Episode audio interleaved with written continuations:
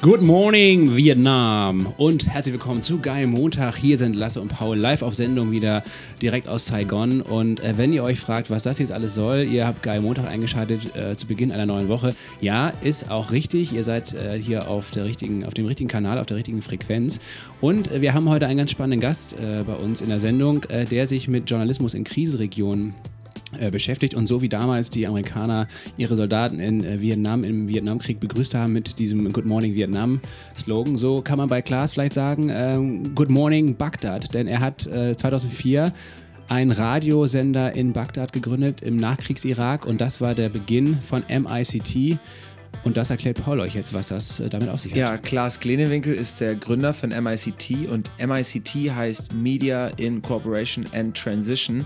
Äh, und was MICT mit einem ja, über 20-köpfigen Team macht, ist, Journalisten und Medien in Krisenregionen oder Post-Konflikt-Regionen zu unterstützen. Das heißt, MICT hat Projekte in Nordkorea, in Südsudan, in eben Irak ähm, und äh, ja, hilft sozusagen Journalisten ihre Arbeit zu machen, hilft mit Radiosender aufzubauen, äh, äh, gibt Schulungen und ähm, ja, hilft auch gerade bei der Finanzierung von eben Medien und journalistischen Konzepten in diesen Regionen, weil häufig einfach diese Kompetenz gerade nach einer großen Krise noch nicht da ist.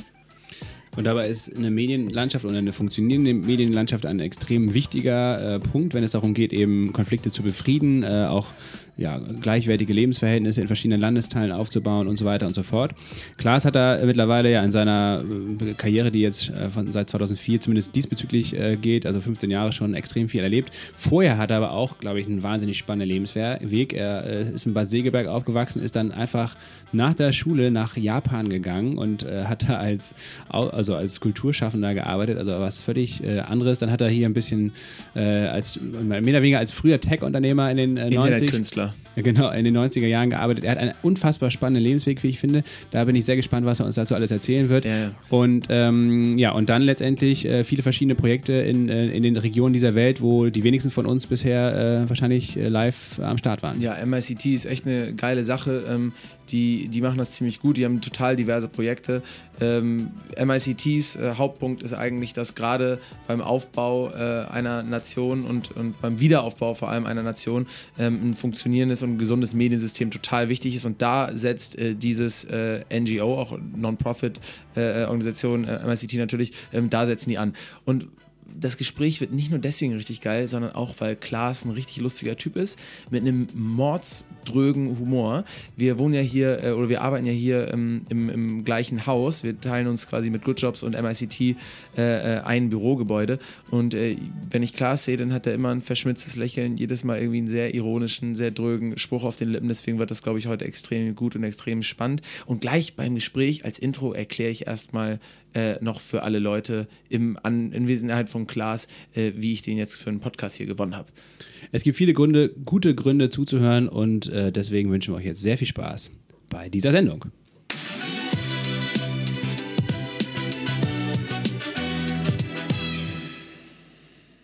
Hi Klaas, schön, dass du da bist. Hallo, hallo. Jetzt wolltest du gerade einen Schluck vom Kaffee nehmen, ne? Ja, genau, eine Sekunde.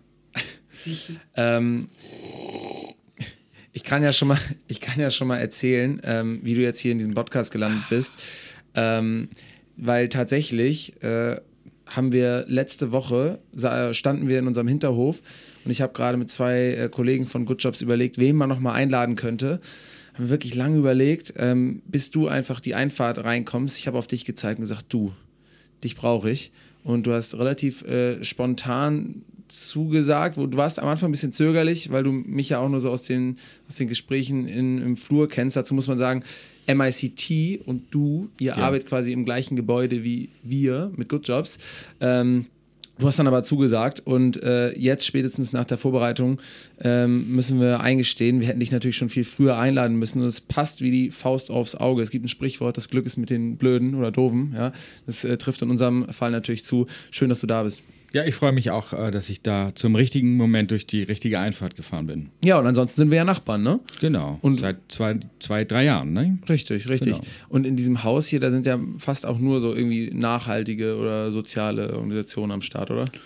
Ja, also äh, genau, das war auch mal diese Idee von dem Haus, dass hier äh, viele so, ich sag mal so NGO-Gründer eigentlich sind. Also Leute, die jetzt vielleicht gerade so soziale oder gemeinnützige Projekte vielleicht auch anfangen oder neu nach Berlin gekommen sind, dass die hier, äh, dass die das hier machen. Das war auch dem Vermieter übrigens sehr wichtig, dass das hier nicht irgendwelche Leute sind, die im Haus sind, sondern eigentlich nur so coole Leute. Ja, gute Sache, weil ansonsten, wir sind ja hier nahe äh, dem Rosenthaler Platz in der Brunnenstraße, ansonsten wäre es auch schwierig geworden, hier die Mieten zu bezahlen. Ähm, jetzt kommen wir mal zum Thema. Auf der Ashoka-Website, also der Website eines der größten, wenn nicht sogar dem größten Netzwerk für Sozialunternehmer weltweit, da hast du einen Eintrag, weil du ein Ashoka Fellow bist, also Mitglied. Äh, da steht, dass du ein Solution Builder bist. Hast du dir das ausgesucht und ausgedacht? Oder war das eine Fremdbeschreibung sozusagen von Ashoka? Nee, nee, das sucht man sich nicht selbst aus. Es geben einem andere solche Komplimente. Aber ich würde sagen, das passt jetzt auch auf jeden Ashoka-Fellow irgendwie. Und das war bei mir noch übrig, dieses Prädikat. Aber das passt natürlich trotzdem auch sehr stark auf mich vielleicht. Ja. Auf das, was ich tue vor allem. Genau. Da kommen wir dann später nochmal äh, drauf zu sprechen. Am Anfang gibt es bei uns immer ein paar schnelle Fragen. Das ist ein abgegriffenes Konzept aus dem Fernsehen und Radio. Wir machen es trotzdem. Fangen wir an. Lustig, ja. Radio oder Podcasts? Äh, Radio. Und hörst du Podcasts überhaupt? Ja, ich höre selbstverständlich auch Podcasts, wenn ich nicht einschlafen kann. Hast du einen Lieblingspodcast dafür? Selbstverständlich, den von der New York Times. Der heißt nämlich wie? The Daily. The Daily. Euphrat oder Tigris? Beide natürlich. Warst du mal drin baden? Nein, ich war nicht drin baden, aber ich habe Fisch aus beiden Flüssen gegessen. Und sind beide gleich gut? Aber absolut, ja, ja. Würden wir beiden würden den Unterschied eigentlich überhaupt nicht erkennen. Ja. Ähm, Kai Diekmann oder Julian Reichelt? Äh, keiner von den beiden eigentlich. Ja, und wenn man dir also die berühmte Knarre an den Kopf Oh halten würde? ey. Dann würde ich doch äh, darum bitten, dass man jetzt auch abdrückt. Ja, was lustig ist, weil eigentlich wird ja jetzt im, in der. Haben die Fragen, hat jeder genau diese Auswahl gekriegt? Nein, nicht genau die Ah, gleichen Fragen, okay, natürlich nicht. ich dachte nee, gerade die sind schon. natürlich äh, auf dich zugeschnitten. ja. Was aber lustig, also beides sozusagen, also der Johann Reichelt, ja der aktuelle Chefredakteur der Bild-Zeitung und Kai Diekmann der vor, vor vorherige Chefredakteur, aber glaube ich auch mit der längsten Amtszeit. Jetzt im Nachhinein sagen ja viele Leute, dass Kai Diekmann eigentlich der gemäßigte Chefredakteur war, ne? Vor allem im Vergleich zu äh, Johann Reichelt. Ja, aber das ist ja immer so, dass man eigentlich im Nachhinein alles idealisiert und äh, das trifft dann vielleicht auch auf Kai Diekmann zu. Naja, das waren auch andere Zeiten und andere Themen. Also das muss man sagen, dass die Bildzeitung natürlich jetzt sich vor allem engagiert, äh, vielleicht auch äh, so Fahrt aufzunehmen, wenn es um äh, Ressentiments gegen Ausländer und äh, Zugezogene geht. Und äh, das hatte ja Kai Diekmann, hatte ja ganz andere Themen. Deswegen ist das natürlich jetzt auch ein ganz spezieller Zeitpunkt, wo man auch die Bildzeitung wieder ganz besonders dafür hasst, dass es sie gibt. Das stimmt. Wir haben die letzte Frage im Entweder-Oder-Format. Äh, Nordirak oder Nordkorea? Du warst ja in beiden Regionen schon unterwegs. Kommt drauf an, was man davor hat. Also äh, beide äh, Regionen, das eine ist ja ein Land, das andere ist ja eher eine autonome Region. Ähm, ich war im, im, im Norden des Iraks, war ich sehr viel und äh, habe da auch sehr viele Freunde. Deswegen würde ich mich jetzt dafür entscheiden. Nordkorea ist natürlich immer, da war ich zweimal, äh, ist natürlich irgendwie sozusagen das größere Ereignis, wenn man dort ist. Ich habe gehört, in Bagdad zumindest gab es in den letzten 100 Jahren nur einmal Schnee, aber im Nordirak kann man sogar Skifahren, oder? Ja, das ist tatsächlich so. Im Nordirak kann man wundervoll Skifahren, aber ähm, das war ich jetzt auch noch nicht. Aber das geht, na klar. Habe ich aus einem Rap-Song. Da sagt so ein Rapper, Kurdo heißt er, der sagt, äh, wir fahren nicht nach Mallorca, wir fahren Skifahren in Nordirak. Ja, so viel dazu. Im Sommer. Wer weiß. Äh, wer weiß, ja, ich war immerhin schon mal im Iran Skifahren, äh, nämlich nördlich von Teheran ist auch ein großes Gebirge und da gibt es auch Skigebiete sogar mit Liften. Äh, und es gibt eine Gondelbahn direkt, ich glaube die längste Gondelbahn der Welt, die geht direkt aus, aus Teheran heraus, aus dem Stadtzentrum raus auf den, auf den Hausberg, der ist immerhin, glaube ich, der Tochal, der ist irgendwie, ich glaube 4000 Meter hoch oder 3800, also sehr, sehr hoch äh, und ähm, die, die Gondelbahn wurde zu, äh, zu Zeiten des Schahs noch von einer deutschen Firma, glaube ich, gebaut. Ah. Oder, oder von Dahlmeier, wie heißen die? Nicht Dahlmeier, sondern Doppelmeier aus Österreich. Aber auf jeden Fall irgendwie irgendwas deutsch-österreichisch da.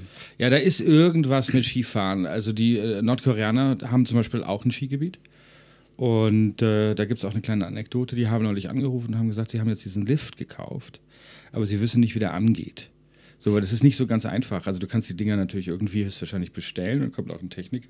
Aber die haben sich vielleicht auch einfach nicht getraut zu sagen, wie geht denn das Ding jetzt an?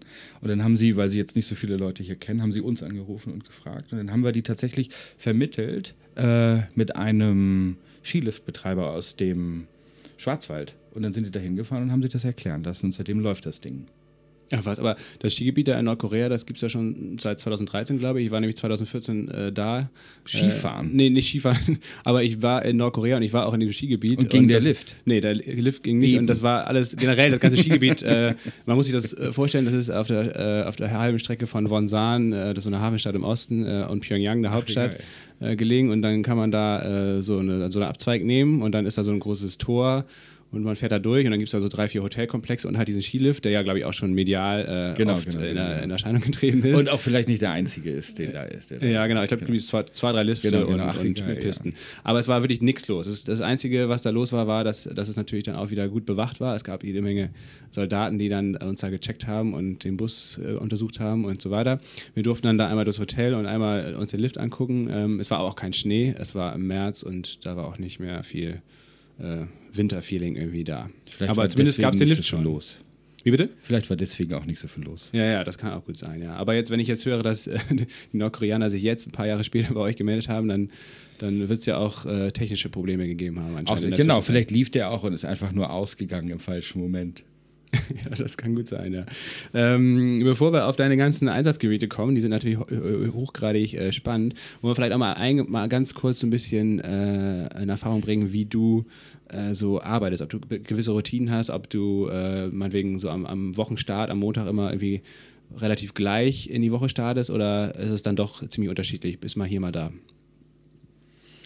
Ähm, also ich habe mir jetzt irgendwie angewöhnt, ich habe mir, ne- ich hatte, ich habe äh, vor neun Jahren, hat meine Frau und ich haben Kinder gekriegt und dann hatten wir uns angewöhnt, am Wochenende nicht mehr zu arbeiten. Und jetzt sind die Kinder schon in so einem gewissen Alter, nämlich neun. Und äh, wo wir uns langsam wieder angewöhnen, am Wochenende zu arbeiten. Und das habe ich jetzt ein paar Mal gemacht und bin dann am Montag, wenn sozusagen die Arbeitswoche losgeht, eigentlich völlig fertig vom Wochenende und hänge so richtig durch, wie andere Leute vielleicht am Samstag. Und so verschiebt sich das bei mir im Moment ein bisschen. Was haben wir heute? Dienstag, ne? Richtig. Bin, deswegen bin ich auch auf Zack. Oh, geil. Ich okay, habe mich ja ist gestern erholen können. Ja, perfekte Grundlage eigentlich für, für heute, fürs Genau. Gespräch. Ähm, du bist auf Zack für deinen aktuellen Job. Wir wollen jetzt aber noch nicht in den aktuellen Job springen. Wir wollen jetzt erstmal von dir wissen, was dein erster Berufswunsch war. Ich hatte zwei Wünsche. Ähm, das, das, zwei Wünsche hatte ich als Kind oder als Jugendlicher, also an die ich mich erinnere. Das eine war Pastor. Ähm, das hat nicht geklappt. Dann später auch, weil ich jetzt auch äh, nicht religiös bin. Schade, aber du, ich glaube, aus dir wäre ein guter Pastor gewesen. Ich glaube, aus mir wäre gut. Ich denke heute noch ab und zu, dass ich ein Pastor wäre, aber ich wäre halt äh, sozusagen, äh, ich wäre halt ein atheistischer Pastor. Und das, genau. Aber warum glaubst du, dass ein Pastor bist? Hältst du Predigten? warum ich das damals gut fand, meinst du? Nee, aber du, weil, du meinst ja heute auch. Ach nee, weil ich das natürlich auch atmosphärisch ganz interessant finde eigentlich. Also da wäre ich schon da, ich würde da so ein paar, paar Meter würde ich da schon mitgehen, aber halt nicht bis zum Ende. Ja, okay. Und, ähm, äh, und das zweite ist tatsächlich Auslandskorrespondent gewesen als Kind. So, weil das höchstwahrscheinlich auch der, der Wunsch zu reisen als Kind bei mir schon relativ groß war. Also wir sind als Kinder und Jugendliche sind wir nicht viel gereist. Also das waren halt in den Sommerferien nach Wangerooge gefahren, wie alle anderen auch. Und das war es sozusagen mit den Reisen im Jahr. Und äh, da ist schon sehr früh bei mir, glaube ich, kann mich jetzt nicht so dran erinnern, der Wunsch entstanden, viel im Ausland zu sein. In irgendeinem Artikel ähm, oder Eintrag steht im Internet, dass du aus einer mittelgroßen, konservativen Kleinstadt kommst. Wo kommst du denn her? Aus Wahl steht bei Bad Segeberg. Ah, perfekt. Kennt ihr das? Äh, ja, klar, wir, wir kommen ja, beide Du warst Kiel. ja sogar schon in Nordkorea. Dann musst du natürlich auch Wahl steht bei Bad Segeberg Aber wir, kennen ja, wir kommen ja beide aus Kiel. Ach nee. Deswegen kennen wir natürlich auch Bad Segeberg. Ja, Oh, er kommt aus Kiel. Das tut mir leid. ja klar. Ach, wieso das denn? Kieler Woche? Ich war einmal in Kiel, aber das ist, ist äh, da möchte ich nicht drüber reden. Aber du, warst in deinem Leben ein einziges Mal in Kiel? Nein, ich war einmal alleine in Kiel. Sonst war ich da sozusagen mit meinen Eltern auf der Kieler Woche. Ach so, auf der Kieler Woche ganz speziell. Und okay. dann war ich da nochmal später, als ich 15 war, auf dem BAP-Konzert. Ja, gut, okay, Kieler Woche ist jetzt auch nicht so, so der absolute Hit. Aber ja, also für Kieler Verhältnisse natürlich schon irgendwie speziell, weil da drei Millionen Leute innerhalb von einer Woche durch die Stadt latschen äh, und sich amüsieren. Ähm, aber ja, genau, du kommst aus Bad Segeberg oder aus Wahlstedt bei Bad Segeberg. Ähm, Also Schleswig-Holstein. Ähm, was hast du, wie kann man sich das vorstellen? Was hast du nach deiner Schulausbildung gemacht? Äh, Zivildienst, Wehrdienst, äh, Uni, was, was, was macht man so als, Als Wahlstädter. 17-jähriger, Als 18-jähriger Wahlstädter, genau. Ähm, ich bin dann, als ich volljährig war, äh, nach Japan gezogen. Das heißt, ich habe also quasi direkt nach der Schule mich gegen ein Studium entschieden und äh, bin dann nach Japan gezogen. Das ist, ja, das ist krass, weil ich habe aber in deinem Xing-Profil gelesen, dass du noch eine Ausbildung in Bad Segeberg gemacht hast. Stimmt gar nicht. Eine Ausbildung in Bad Segeberg. Ja, das steht da. Nein, nein, nein, nein, das kann nicht sein. Das hat dann irgendein Algorithmus da reingeschrieben. Das kommt nicht von mir. garantiert Echt nicht? Also oder, entweder Xing oder LinkedIn, da steht als Attribut Ausbildung in Bad Segeberg. Aber vielleicht das- einfach nur Schulausbildung. Das kann ja Vielleicht sein. Schulausbildung, Genau, genau, genau. okay. Das okay. so ein Feld, was also das- gut, die bist direkt nach der Schule nach Japan. Ja, allerdings war ich auch relativ lange in der Schule. Was heißt, ist zweimal sitzen geblieben. genau, zweimal sitzen geblieben. Hast du noch die besten? Oder? Ja. Oder? Also jetzt rückblickend. Ähm, und dann bin ich nach Japan gezogen. Okay, erklär mal ganz kurz, wie kommt man darauf und wie kann man das dann auch sich finanzieren oder machen überhaupt und was macht man dann in Japan? Ähm, ich habe in Japan Ausstellungen organisiert. Äh, mit einem Freund zusammen äh, hatten wir so eine kleine äh, Ausstellungsmanagement-Company in Japan. Und ich habe da Ausstellungen organisiert, überwiegend mit japanischen Künstlern. Die Japaner fanden es ganz interessant, wenn ein Deutscher kommt und sich ihre Kunst und Kultur anguckt und Ausstellungen organisiert aus seiner Perspektive mit deren Künstlern. Also das waren natürlich Künstler, die schon ausgestellt haben ohne uns, aber die fanden sozusagen dieses Kontextualisierung aus der Perspektive eines Deutschen, äh, 20-Jährigen, das fanden die irgendwie abgefahren. Und das hat sehr gut funktioniert Und tatsächlich. Da ist, was mir dazu einfällt, ich weiß nicht, ob du das Phänomen kennst. Es gibt aktuell seit zwei, drei Jahren ein Phänomen, dass ähm, Amerikaner Reaktionsvideos machen auf deutsche Rap-Videos. Das heißt, die amerikanische äh, YouTube, äh, äh, YouTuber, die haben gesehen, wenn sie sich ein deutsches Rap-Video angucken und dazu so erzählen, was sie so denken, ob sie es gut finden, schlecht finden, dann finden das Deutsche total geil, gehen da total drauf ab und das hat Millionen von Views, weil die Deutschen es einfach so klasse finden, wenn Amis Wie sich die Amis darauf reagieren. reagieren, genau, So. Genau. ja. Ah ja, okay. Und äh, genau, das ist so ein bisschen so, ganz genau. Ganz Ja, genau. okay, aber trotzdem musst du mal ganz kurz erklären, wie man dann als äh, 20-Jähriger drauf kommt, dass man in Japan Ausstellungen macht. Naja, also Du merkst ja, dass es nicht ganz normal ist. Ja, ja, ja, ja. Also, also die, die Idee erstmal mit Japan kam daher, dass ich irgendwo hinziehen wollte oder irgendwo leben wollte, äh, wo alles ganz anders ist als das, was ich kenne. Und äh, in vielen Ländern ist es aber sehr ähnlich hier. Also ich war tatsächlich kurz vorher mal in Amerika und so weiter und stellte dann fest, dass das jetzt auf so eine gewisse Art natürlich auch so ein westlich-christlich geprägte Gesellschaft ist, die der Deutschen jetzt ein bisschen ähnlich ist. Also Dinge funktionieren nach einem ähnlichen System, obwohl sie vielleicht im Detail komplett anders sind. Und äh, damals hatte ich den Eindruck, es könnte sein, dass das in Japan wirklich anders ist. Also sozusagen auch die Regeln, nach denen Leute leben oder nachdem die Gesellschaft funktioniert oder Firmen funktionieren, ist in Japan bestimmt, dachte ich damals, ganz, ganz, ganz, ganz anders, als ich das kenne. Also sozusagen unverständlich. Und äh, wusste aber gleichzeitig, also ich hätte natürlich auch nach Indien oder nach Tibet gehen können und wollte aber in, in ein Land, wo man auch arbeiten kann und Karriere machen kann. Und also ich wollte ja nicht aussteigen, ich wollte sozusagen aufsteigen. Und äh, genau, die Wahl fiel dann auf, auf Japan und äh, das war auch damals noch nicht so angesagt, jedenfalls nicht in Deutschland. Und ähm, dann habe ich das, hab ich das äh, irgendwie hingekriegt, genau. War das vor oder nach dem Song Big in Japan? Das waren, best- das war natürlich nach dem Song Big in Japan. Ah, okay. Haben Freunde ein paar Witze gemacht? Nee, aber wir, nee, die, also jedenfalls habe ich die nicht gehört, die sind ja hier geblieben. Ja. Aber, genau. Ja, und äh, dann später hast du in Japan noch ähm, ein Kulturmagazin gegründet. Super Ball hieß das. Genau, genau, konsequenterweise. Dann haben wir das sozusagen sehr viele Ausstellungen gemacht, ich mit so einem Team. Und äh, irgendwann hatte ich, die, hatte ich jemanden gefunden, der ganz viel Geld hatte. Und dann gab es kein englisch-japanisches Kulturmagazin. Es gab also damals in Japan sowas wie Time Out. Also es gab halt sozusagen so, kennt ihr das? Also Doch, das kennt ihr doch, wenn man in irgendwelche Stadt reingeht, denn auch wenn da kein Englisch gesprochen wird, dann gibt es sozusagen für englisch sprechende Touristen gibt es dann so Party- und Club-Guides. Time Out war mal so ein großes Ding. Und Ich mache das so, ich äh, gehe ins in dieses Internet und dann schaue ich da einfach, dann google ich das. genau, das gab's. Internet gab's damals noch nicht. Wirklich nicht. Also es gab's hier, aber da noch nicht übrigens. Und ähm, weil die Japaner brauchten so ein bisschen, also das japanische Informationsministerium hat das ein bisschen in die Länge gezogen, weil die auch ihr eigenes Internet aufbauen wollten. Genau, es gab sowas, es gab durchaus Die Nordkoreaner haben das ja durchgezogen und die die Chinesen Nord- auch. Ja, genau, genau, genau, genau. Das war damals auch ein großer Druck, weil die äh, sozusagen die Japaner dachten, sie könnten ihr eigenes AOL aufbauen, also mit japanischen Inhalten only. Und in dem Moment wollten wir tatsächlich, als wir die Zeitung rausgegeben haben, eine Webseite machen. Wir waren bestimmt irgendwie eine der ersten Webseiten aus Japan. Also mit dieser Adresse co.jp. Und äh, weil, wie, ich kann mich noch genau daran erinnern, irgendwann das Ministerium gesagt hat, na gut, okay, dann öffnen wir halt auch unser geschlossenes Internet für den Rest der Welt. So, und dann konnten wir dort äh, Alta Vista benutzen.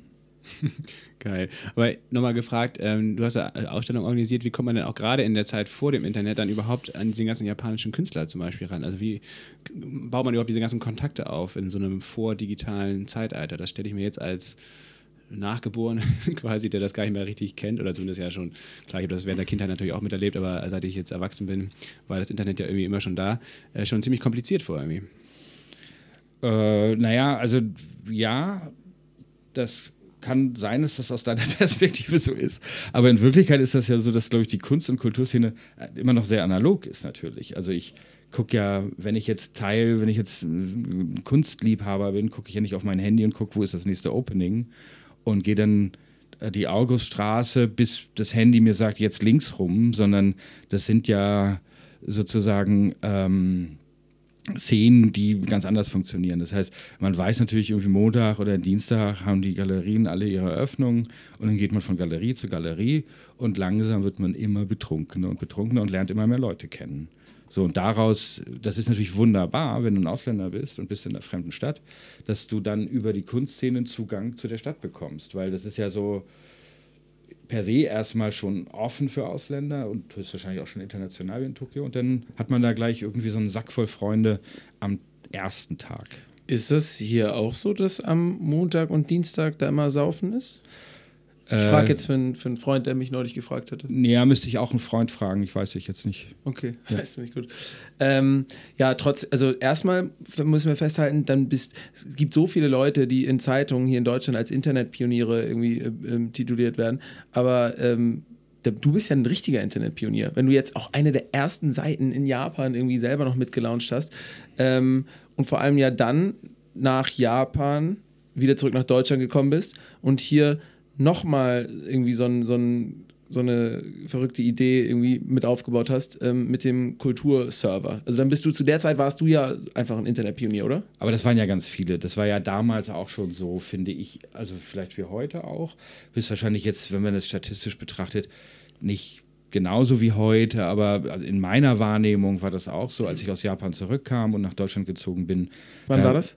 Äh, 96.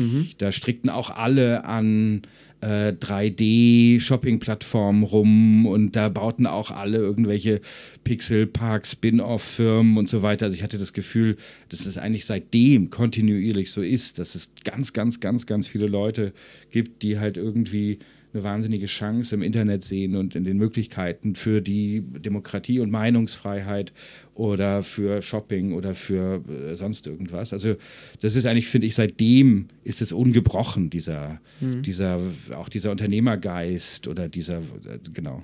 Ja, wobei gab schon noch mal ein paar Leute wahrscheinlich, die dann gesagt haben, ab 2004 oder nach der ersten Blase, ne, wir fangen jetzt irgendwie an, äh, damit irgendwas zu machen. Wir sehen da irgendwie mehr. Das sieht man ja allein an, an den Tausenden von Menschen, die in Konzernen arbeiten, die sich bis zu einer bestimmten Zeit einfach auch nicht damit befasst haben. Und das waren 1996 halt noch wesentlich mehr Menschen als heute. Das meine ich damit. Du warst schon so mit der ersten Welle dann wahrscheinlich mit dabei. Ja, das ja? Und ähm, hat es ja dann auch irgendwie einen coolen Track Record in Anführungsstrichen, weil du halt eben schon in Japan äh, äh, da was gegründet hattest ähm, und hast dann aber in Deutschland wieder was eigenes gestartet, richtig? Genau, ich hatte tatsächlich, also wir reden jetzt wirklich, wir gehen so weit in die Geschichte zurück. Okay, ja. also es ist ja noch Schwarz-Weiß-Fernsehen, worüber was wir hier reden. So. Also, okay, okay. Also, ich bin, dann hatte ich das große Glück, es gab bis vor zehn Jahren eine Organisation, die hieß Ponton European Media Art Lab, was im Grunde so eine völlig verrückte Truppe an echten Internetpionieren war. Und äh, also das war nochmal echt eine Generation vor mir und nochmal nochmal so richtig dabei. Und die haben interaktives Fernsehen zum Beispiel auf der Documenta und auf Dreiseit und so weiter gemacht. Und, äh, und das war echt far out. Und ähm, die haben sehr stark mit dem Internet experimentiert als künstlerische Plattform oder als Plattform für politische Meinungsbildung und Partizipation. Ähm, also waren das eher Künstler, die was mit dem Internet gemacht haben, als ITler, die dann was mit Kunst gemacht haben? Nee, nee, das war schon so, da liefen schon so echte ITler rum. Okay. Also so, so Chaos Computer Club. Äh, genau, das war die, das war die Zeit. Das mhm. war Chaos Computer Club, äh, gab es damals, äh, dann gab es Art und Com und äh, eine Berliner, Berliner Verein damals, jetzt eine Aktiengesellschaft und es gab Ponton European Media Art Lab und mhm. die waren leider in Hannover, mhm. weil das Land Hannover denen viel Geld gegeben hat, dass sie in, die, in diese Stadt ziehen. Und dann bin ich da auch hingezogen. Genau. Ja, und habe dafür die gearbeitet. Das war natürlich ganz toll, weil da konnte man sehr viel experimentieren. Das heißt, das war jetzt nicht kommerziell, sondern das waren überwiegend, ich würde, ich denke, dass was Zuwendungen waren von Kultur- und äh, Forschungsbehörden aus Niedersachsen. Die Telekom damals war sehr interessiert an Experimenten noch. Das heißt, man hatte sehr viel Geld, um so Dinge auszuprobieren, also um 3D-Räume auszupro äh, zu Software zu entwickeln und zu benutzen. Ja, im selben Internet steht ja, das haben wir bei der Recherche gesehen, dass du dann die, diese Plattform Kulturserver mitgegründet hast, was so was ähnliches wie so ein MySpace, so ein frühes MySpace für Künstler und Kulturschaffende gewesen ist. Genau. Also das für, die, für den Großteil der Bevölkerung war das Internet natürlich noch fremd. Also außer bei den Landwirten, die hatten immer schon sehr früh Internet wegen Online-Banking. Aber mhm. der kleine Künstler aus. Guter Side-Fact, oder? Ja, fand ja. ich auch. Und das heißt, die hatten immer schon, die wussten immer schon, wie das Internet funktioniert. Aber die ganze Kunst- und Kulturszene wusste das nicht. Die fanden das auch eher abstoßend, sahen da drin natürlich irgendeine Konkurrenz oder eine Banalisierung der Kultur. Und äh, gerade in den ländlichen Gebieten. Und äh, dafür habe ich mit Ponton, ähm, einem guten Freund, Benjamin Heidersberger, einer der Direktoren, eine Plattform gegründet, die nannten wir Kulturserver.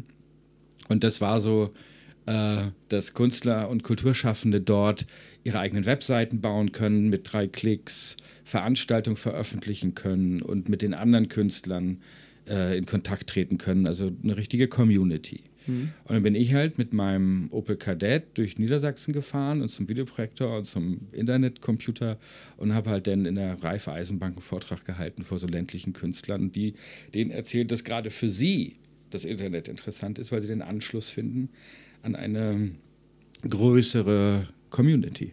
Und das war spitze. Das war, das war noch, also da war MySpace noch weit weit entfernt. Vielleicht sollte man den jüngeren Zuhörern bei uns erklären, was MySpace ist. Das ist vor Facebook-Zeit quasi. Ich habe das auch, ich habe noch, ich habe eine Freundin damals, wir sind äh, seit zwölf Jahren äh, zusammen. Wir haben uns tatsächlich bei MySpace äh, kennengelernt. Wirklich? Und äh, also wir kannten uns schon vorher, aber wir haben uns dann tatsächlich über MySpace so richtig kontaktiert und sind dann äh, zusammengekommen. Ja, das war 2007 und zwar, ja, MySpace ist ja jetzt leider, also es ist ein bisschen totgelaufen und jetzt vor kurzem, glaube ich, ist da ein Malheur passiert mit den Servern. Jetzt sind da irgendwie 400.000 Blogs, die da noch drauf waren, endgültig für alle Zeiten gelöscht oder so. Und hat eure Beziehung das überstanden, dieses technische Malheur?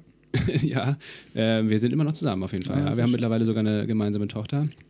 Ähm, äh, das, also das wurde alles nicht ausgelöscht, äh, das Real Life, okay. was ja auch ganz gut ist, ja. Ich hätte tatsächlich aber leider, was, ich weiß gar nicht, ob meine Seite da überhaupt noch online war, ähm, mit der Zeit, keine Ahnung, ich habe mich da auch seit zehn Jahren nicht mehr eingeloggt gehabt, aber irgendwie äh, hätte ich äh, ganz gerne mal mir diese Seite äh, mal angeschaut. Das war ja echt ganz cool. Man konnte ja bei MySpace alle möglichen Sachen dann selbst reinbauen oder auch so ein bisschen noch, naja, also nicht richtig coden, aber dann Copy-Paste-mäßig da so seine ganzen Templates da reinpacken. Das war noch ein bisschen mehr Aufwand als äh, bei Facebook, aber man hat dann quasi wirklich schon mal ein bisschen hinter diese Plattform gucken können, wie das funktioniert. Bei Facebook war es dann ja nur noch eigentlich, da war man ja wirklich nur noch passiver Nutzer. Das war wahrscheinlich auch das Erfolgsgeheimnis von Facebook, weil es einfach einfacher war. Willst du von so jungen jüngeren äh, Hörern nochmal erklären, was Facebook ist? ja, stimmt. Mittlerweile muss man das äh, sogar äh, hinzufügen. Ähm, ja, aber ähm, ist das denn gut angenommen worden, die, euer Konzept äh, bei den Kulturschaffenden da irgendwie? Oder hat sich das, äh, oder war das auch ein erfolgreiches Erlösmodell oder musstet ihr das nee, immer einstellen? Ein Erlösmodell war, das gab es damals auch. Community als äh, Plattform, mit der man Geld machen kann. Das ist ja, das ist ja vielleicht auch, also damals gab es das auch noch nicht. Ähm, das ist mal Werbung im Internet gab es nicht. Also das war auch, also da gab es Bannerwerbung. Aber viel Bewerbung, viel bekannter als die Bannerwerbung war der sogenannte Bannertausch. Kennt ihr das? Gibt es das heute noch?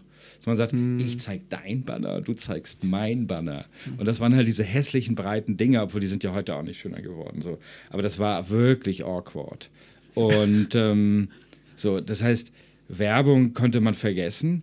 Bis heute ist es ja eigentlich so, dass man als Einnahmequelle für so äh, halbwegs erfolgreiche äh, Angebote im Internet Werbung höchstwahrscheinlich vergessen kann, oder? Außer man ist richtig big.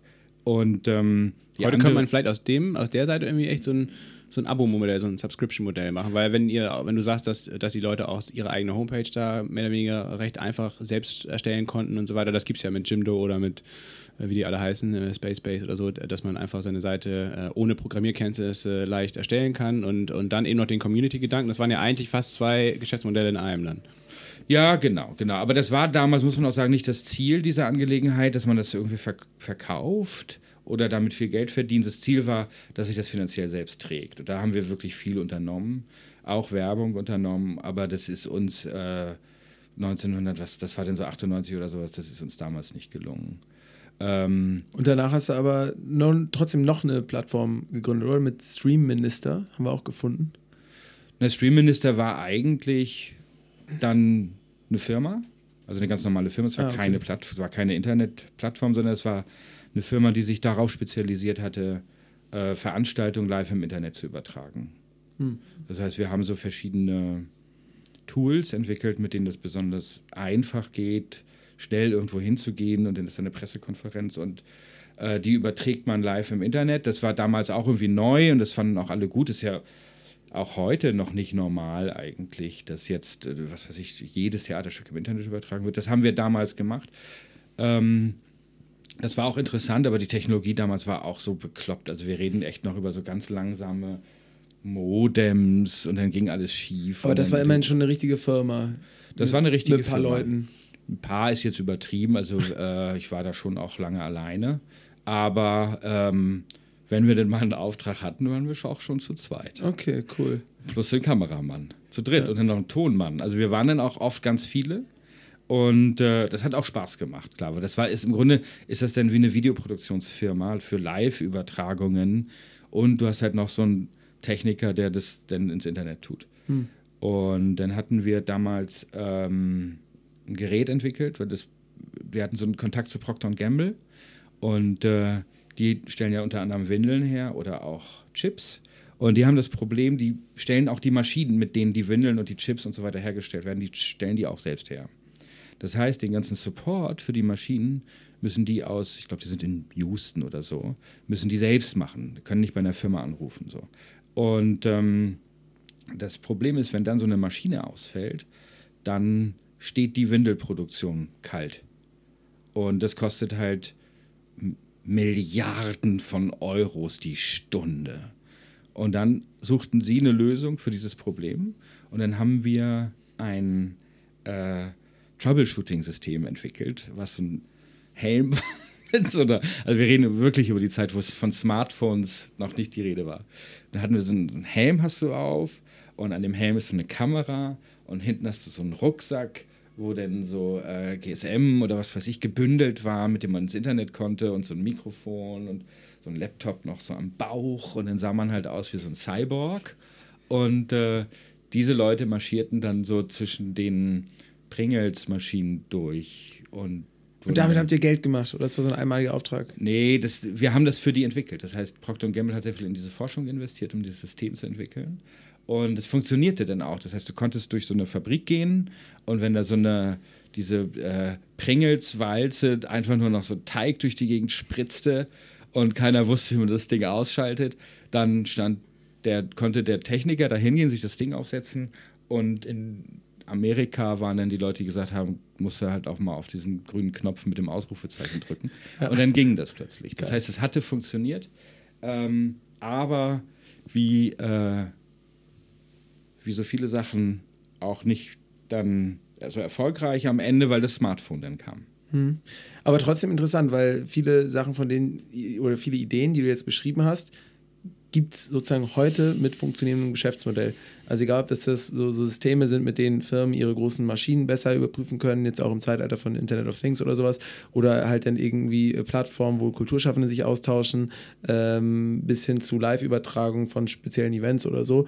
Es waren ja jetzt alles sozusagen von der Thematik keine dummen Hirngespinste oder so, wenn ich das sozusagen aus, der, aus meiner Position nochmal sagen darf, ähm, sondern äh, ja, waren ja alles Sachen, wo man jetzt später dann gesagt hat, so, oh, da ist die Zeit dann irgendwann reif dafür und irgendwann kann man sich dann auch ausdenken, wie man damit irgendwie Geld verdienen kann.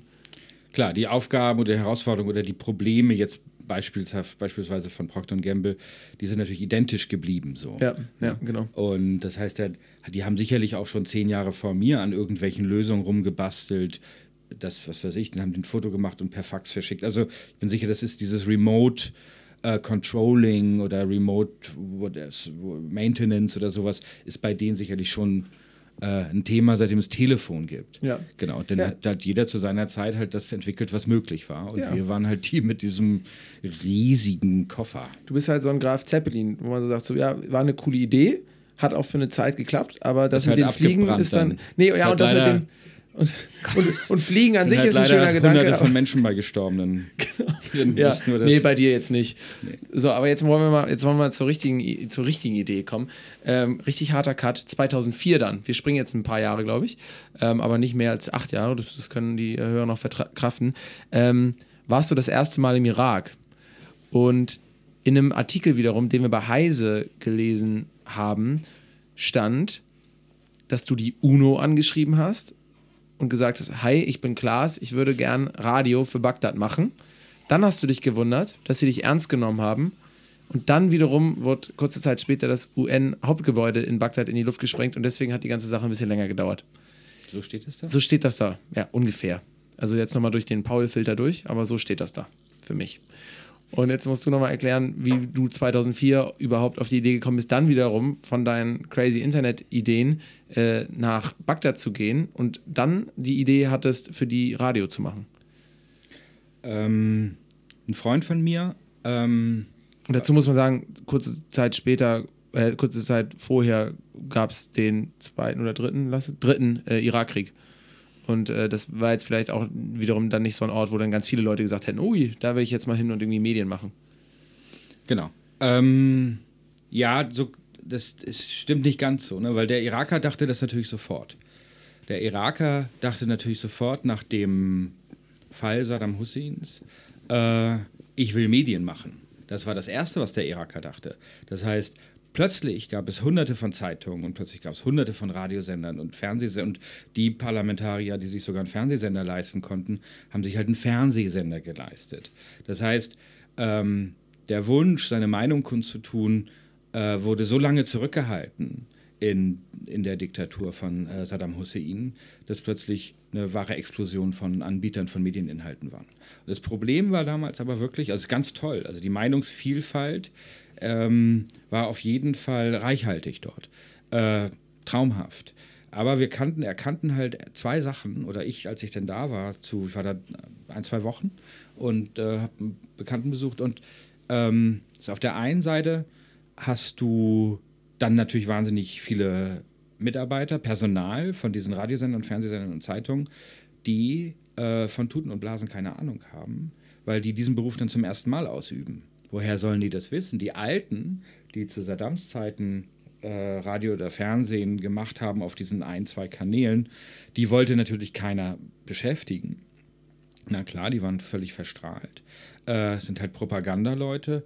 Und so suchte man dann junge Leute, äh, beziehungsweise Leute, die eigentlich mit Journalismus nichts zu tun haben, sondern die Anwälte waren. So ist ja Axel Springer auch zum Medienmachen gekommen, ne? Nach dem Was, Krieg. hat, was war der vorher? Ne, Der war, der konnte nicht irgendwie einen Krieg, weil er irgendwie Rücken hatte oder so. Und ähm, dann haben die Amis nach dem Krieg gesagt, guck mal du, du hast doch irgendwie schon mal bei irgendwie in Hamburg äh, in der Druckerei oder so gearbeitet, willst du jetzt nicht hier mal ein bisschen Medien machen? Ja, genau, so ist das dann. Und wir sehen ja, was dann passiert ist. Und ähm, das wollten wir halt im Irak verhindern, das Modell. Und, ähm, Ihr wolltet die irakische Bildzeitung wir verhindern. wollten die irakische Bildzeitung verhindern. Und ähm, also das einzige, das einige Problem war eben sozusagen, dass die Leute nicht so richtig qualifiziert waren für den Job. Ähm, und muss ich nicht erklären, dass das natürlich äh, eine große Gefahr für eine Gesellschaft birgt, äh, weil das kann Konflikte anheizen, massiv, wenn die Leute absichtlich oder unabsichtlich quasi äh, äh, äh, über Konflikte äh, falsch berichten. So. Und das zweite Problem war aber, dass sich massiv ausländische Regierungen in den Aufbau der Medienlandschaft einmischten. Das heißt, äh, konkret die Amerikaner hatten schon anderthalb Jahre äh, vor dem Einmarsch in den Irak eine große Gruppe an Intellektuellen in Washington um sich gesammelt, um zu überlegen, was machen wir denn eigentlich mit diesem Mediensystem. So.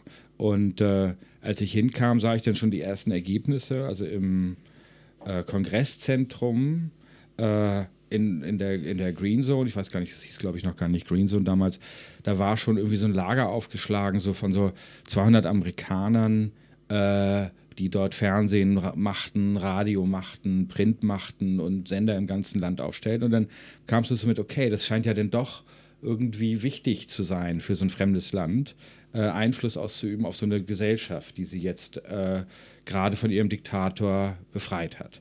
Und ähm, Kurz Genau. zwischengefragt, äh, waren das Leute, die da gearbeitet haben, die für den Irak, für die irakische Bevölkerung Medieninhalte produziert haben oder für die Heimatfront, sage ich jetzt mal, also für, Nein, den, nein, für die nein, Amerikaner selbst? Das waren oftmals waren das so eine Mischung aus, also das war, das geht um die irakische Bevölkerung und äh, das waren oftmals war das so eine Mischung aus äh, Exil-Irakern aus Amerika oder aus England überwiegend. Äh, dann waren das natürlich so medienaffine Leute aus dem Golf oder aus dem Libanon und US-Amerikaner, die dann vor Ort sind und äh, aufpassen, dass das auch alles mit rechten Dingen zugeht. Genau, und dann wurden da, wie gesagt, fern, neue Fernsehsender ins Leben gerufen und dann wurden Sendemasten aufgebaut und dann wurden äh, vom äh, irakischen Symphonieorchester Konzerte übertragen und bestimmt auch viel Gutes. Äh, aber immerhin äh, finanziert von, der, von den Besatzern. Und ähm, da ist so die Idee entstanden, dass diese beiden Punkte eigentlich für uns dann interessant sind und dass man das sozusagen die Iraker damit nicht alleine lassen sollte. Also erstmal mit dem Problem, dass, sie, dass es sozusagen kein Bildungsangebot gibt. Ähm, noch nicht. Und das andere, dass es so ausländische Interessen gibt, in diesem Land Medien zu machen. Die Iraker waren da natürlich nicht die einzigen. Die Saudis waren auch sofort am Start und haben Tageszeitungen ins Leben gerufen, finanzieren sie bis heute. Das kann, das, was man jetzt vielleicht als heute als ganz normal empfindet, war damals für mich aber natürlich wahnsinnig neu. Und ähm, ich war ja auch sehr jung übrigens. Und, ähm, genau, und das war so der Start vom Ganzen. Und äh, du war- warst also bei einem ähm, Bekannten in Bagdad, hast ihn besucht, bist zurück nach äh, Deutschland, nach Berlin gekommen äh, und hast dann eigentlich den Entschluss gefasst und das ist dann letztendlich der Punkt, den hier Paul eben zitiert hast, dass, dass du eigentlich da was selbst machen möchtest und, und bist an die UN herangetreten dann. Ist das zumindest dann richtig über, übermittelt worden von Heise? Naja, natürlich, also man sucht dann halt Geld für seine Projekte. Also bis heute ist das übrigens so. Und dann versucht man diese Ideen zu finanzieren und dann die, sind die Vereinten Nationen natürlich ein möglicher Geldgeber. Damals war das auch noch so, dass die, also vor der Explosion in dem sogenannten Kanalhotel, äh, war die UN sehr vertreten im Irak, also in Bagdad selbst. Die sind dann tatsächlich ja auch aus dem Land rausgegangen und zwar nach Amman. Und äh, die verstehen sich dann in so einem, in so einer quasi Kriegssituation auch als Koordinierungsstelle für gemeinnützige Organisationen. Das heißt, es ist schon genau der richtige Ort, wo du hingehst äh, und sagst, hallo, ich möchte gerne einen Radiosender aufmachen, wie geht denn das hier? So, da verstehen sie sich auch als Vermittler zwischen den verschiedenen Interessensgruppen. Das heißt, das war auch schon der richtige Ort, aber äh, unglücklicherweise ist halt dieser, äh, äh, dieser schreckliche Anschlag dann gewesen, wo ja auch sehr viele Leute umgekommen sind und das war ein großer Rückschlag für die äh, UN im Irak, die, genau. Du hast aber das Projekt dann trotzdem starten können und zwar mit äh, Unterstützung des Auswärtigen Amtes, glaube ich. Ne? Ähm, und kannst du mal beschreiben, was ihr dann gemacht habt ab 2004? Ähm, das äh, Ganze hieß Telefon FM? Nee. Doch, Telefon FM, glaube ich, ne? Ja, und Genau, dann, das ihr habt das über Hot FM, das ist so ein amerikanischer Sender dann gewesen oder von einem Amerikaner gegründet im Irak, der das Ganze ausgestrahlt. Aber was habt ihr inhaltlich äh, dann gemacht mit, mit den Leuten da vor Ort? Also es ging darum, äh, partizipative, interaktive Radiosendung zu produzieren und dort auszustrahlen. Und ähm, wir konnten das nicht da machen, weil Bagdad war tatsächlich noch sehr gefährlich zu dem, oder war damals schon sehr gefährlich. Und äh, so dass wir uns dann entschlossen haben, nee, wir brauchen irgendwie auch eine ruhige Produktionsbedingung. Und da das ja eh äh, alles dann über Telefon laufen soll, es sollten ja interaktive Radiosendungen sein, könnte man sie ja eigentlich auch von hier machen. Also haben wir äh, so ein halbes Dutzend äh, junger, ganz toller, großartiger Iraker nach ähm, Berlin eingeladen und hatten dann hier in den, in den Kunstwerken in der Auguststraße unser erstes Studio und ähm, haben dort Radiosendungen produziert und ähm, haben die im Irak ausgestrahlt mit Partnersendern. Es gab damals dann eben, wie ich ja schon sagte, ganz plötzlich ganz, ganz viele Radiosender, die sich auch freuten, wenn es äh, interaktive Radiosendungen gibt oder wenn, wenn jemand ihnen hilft, Inhalte zu produzieren, die was taugen. Und äh, wir haben diese Sendung dann über Satellit an diese Sender übertragen, die das dann mit so einer kleinen Latenz von wenigen Sekunden live ausgestrahlt haben. Und äh, genau, und Zuschauer konnten da anrufen auf so einer irakischen Nummer. Das haben wir dann auch irgendwie hingekriegt, dass das in Berlin geklingelt hat. Und ähm, genau, und das war dann unsere erste Sendung. Und weil das eben überwiegend partizipativ war und überwiegend über Telefon lief, äh, hieß das äh, Telefon FM. Das war der, daher der Name. Also wir wollten auch sagen, das Telefon, so jeder kann auf Sendung gehen. Wenn du ein Telefon hast, ist das dein Mikrofon, damit kannst du ja anrufen. Das war natürlich für diese Iraker damals neu, weil unter Saddam konnte man da eben nicht anrufen und äh, frei quatschen. Und äh, bei uns konnte man das. Und das kam sehr gut an. Und dann hatten wir auch deutsche Gäste eingeladen. Also wir dachten natürlich irgendwie jetzt ein bisschen Berliner Kultur da reinbringen. Und das war schwierig, weil die Iraker kannten sich jetzt, hatten natürlich jetzt vielleicht auch nicht so ein Interesse dran an irgendwelchen Berliner Indie-Größen. Aber wir versuchten das und äh, besonders bemerkenswert war dann, dass wir Klaus Meine angerufen haben von den Scorpions und gesagt haben, wir haben hier so irakische Journalisten und wir müssen ihn unbedingt treffen. Also die sind so. Und dann sind wir nach Hannover gefahren, also ich wieder nach Hannover, äh, zehn Jahre später wieder nach Hannover gefahren und dann in so einem Flughafenhotel äh, saß plötzlich auf dem Sofa Klaus, in so einem Hotelzimmer, saß Klaus Meine da und ich mit diesen Irakern. Und dann waren die so unglaublich über die Scorpions informiert, dass die dann so sagten, ja, Klaus, also ich sage jetzt mal auf Deutsch so, ähm, 1972 auf dem Hollywood Boulevard habt ihr dieses Konzert gemacht und dann ist äh, Michael Schenker aber nach dem zweiten Lied von der Bühne gegangen. Was ist damals vorgefallen? und der Typ so, was jetzt? Wirklich? Ja. Und kannte sich gar nicht aus. Und die wussten alles über diese Band, weil es ist die größte Band im Irak so. Und das war spitzenmäßig. Und der eine von den Irakern, der war so aufgeregt, der hatte da so einen krassen Durchfall und das ruinierte die ganze Toilette und es stank überall. Und dann sagten wir so, weil es war alles so hyper, und dann sagten wir zu Klaus, Klaus, also eine Sache ist, ist schon klar, ne? You have to whistle. Ja, ja. Und dann machte er das. Hat er Und- gepfiffen, Und dann echt? hat er das Lied gepfiffen. Krass. Also das berühmt muss man auch nochmal sagen. Das berühmt Für die alle, Jüngeren für die Jungen, euch. die auch Facebook nicht mehr kennen, die werden das Lied vielleicht auch nicht mehr so präsent haben. Wind of Change ähm, ist, ist, ist so das bekannteste Lied, zumindest in Deutschland auch das bekannteste Lied von den Scorpions und wird ja auch immer mit so einem politischen Aufbruch irgendwo verbunden, oder? Ja, ja, absolut. Deswegen bedeutete dieses Lied halt für diese Iraker auch so viel, obwohl das jetzt er das jetzt nicht mit dem Irak in den Kontext gebracht hat.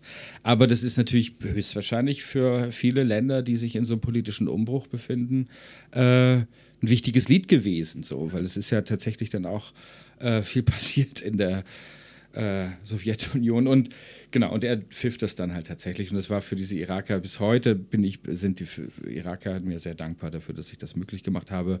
Auch für mich war das einer der größten Momente der Musikgeschichte. Okay, ich fasse zusammen.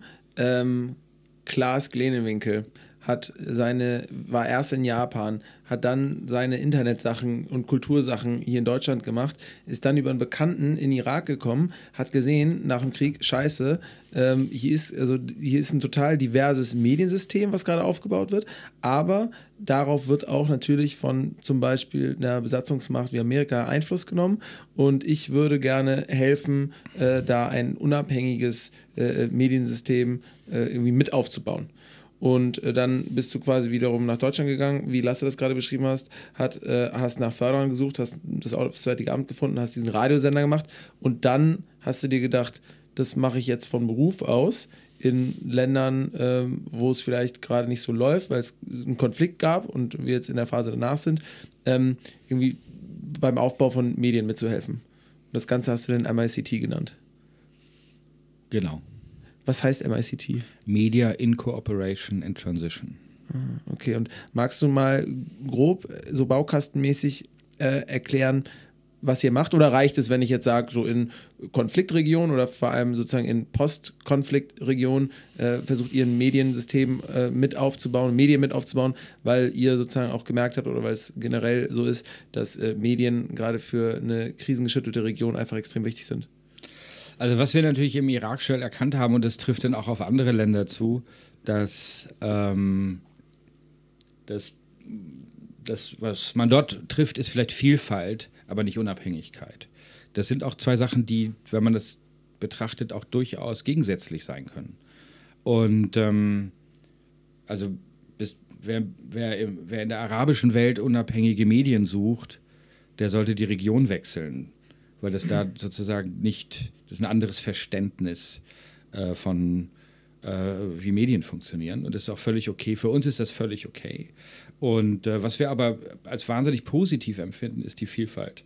Also durch diese von mir erwähnte Medienexplosion hast du plötzlich jeder Stamm, jede Ethnie, jede politische Partei je, haben ihr eigenes Medium oder haben sogar mehrere, die sie irgendwie unterstützen und so weiter. Und das finden wir jetzt als Organisation gar nicht so problematisch, weil jeder das weiß.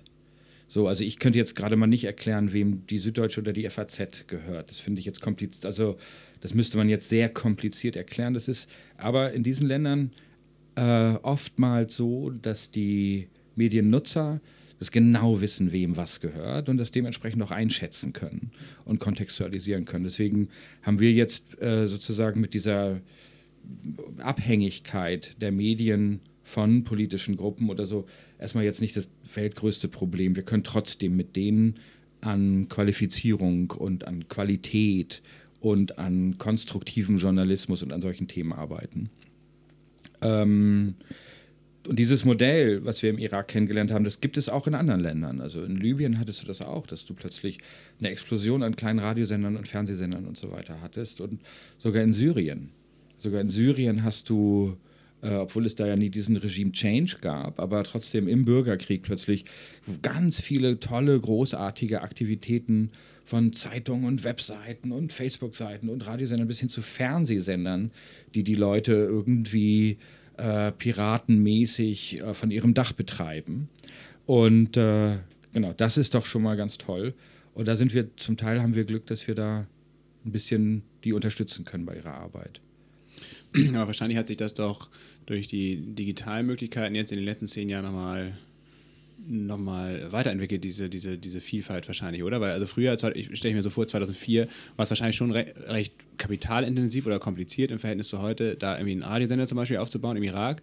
Heutzutage wird es wahrscheinlich äh, noch viel einfacher sein, äh, zumindest ein kleines Publikum zu erreichen und auf Sendung zu gehen, entweder über ja, entweder als Podcast, als, als Internetradio oder als, als YouTube-Kanal oder so, oder? Oder wie, wie fangen dann so Aktivisten da, meinetwegen in Libyen zum Beispiel oder im Südsudan an? Ja, oder Algerien wäre jetzt das Beispiel mhm. oder Sudan. Ne? Also das sind ja sozusagen die äh, vielleicht im Moment großen Beispiele der Länder, die eigentlich äh, diesen arabischen Frühling nicht mitgemacht haben und die jetzt sowas nachholen. Und ähm, na klar, jetzt ist natürlich Social Media, sprich Facebook und Twitter und Blogs und Tageszeitungen, die Webseiten haben. Also es hat sich jetzt sehr stark ins Digitale äh, ver verschoben. Allerdings sind wir auch in vielen Ländern, wo das Internet keine Rolle spielt. Also ich mache im Moment sehr viel in Uganda.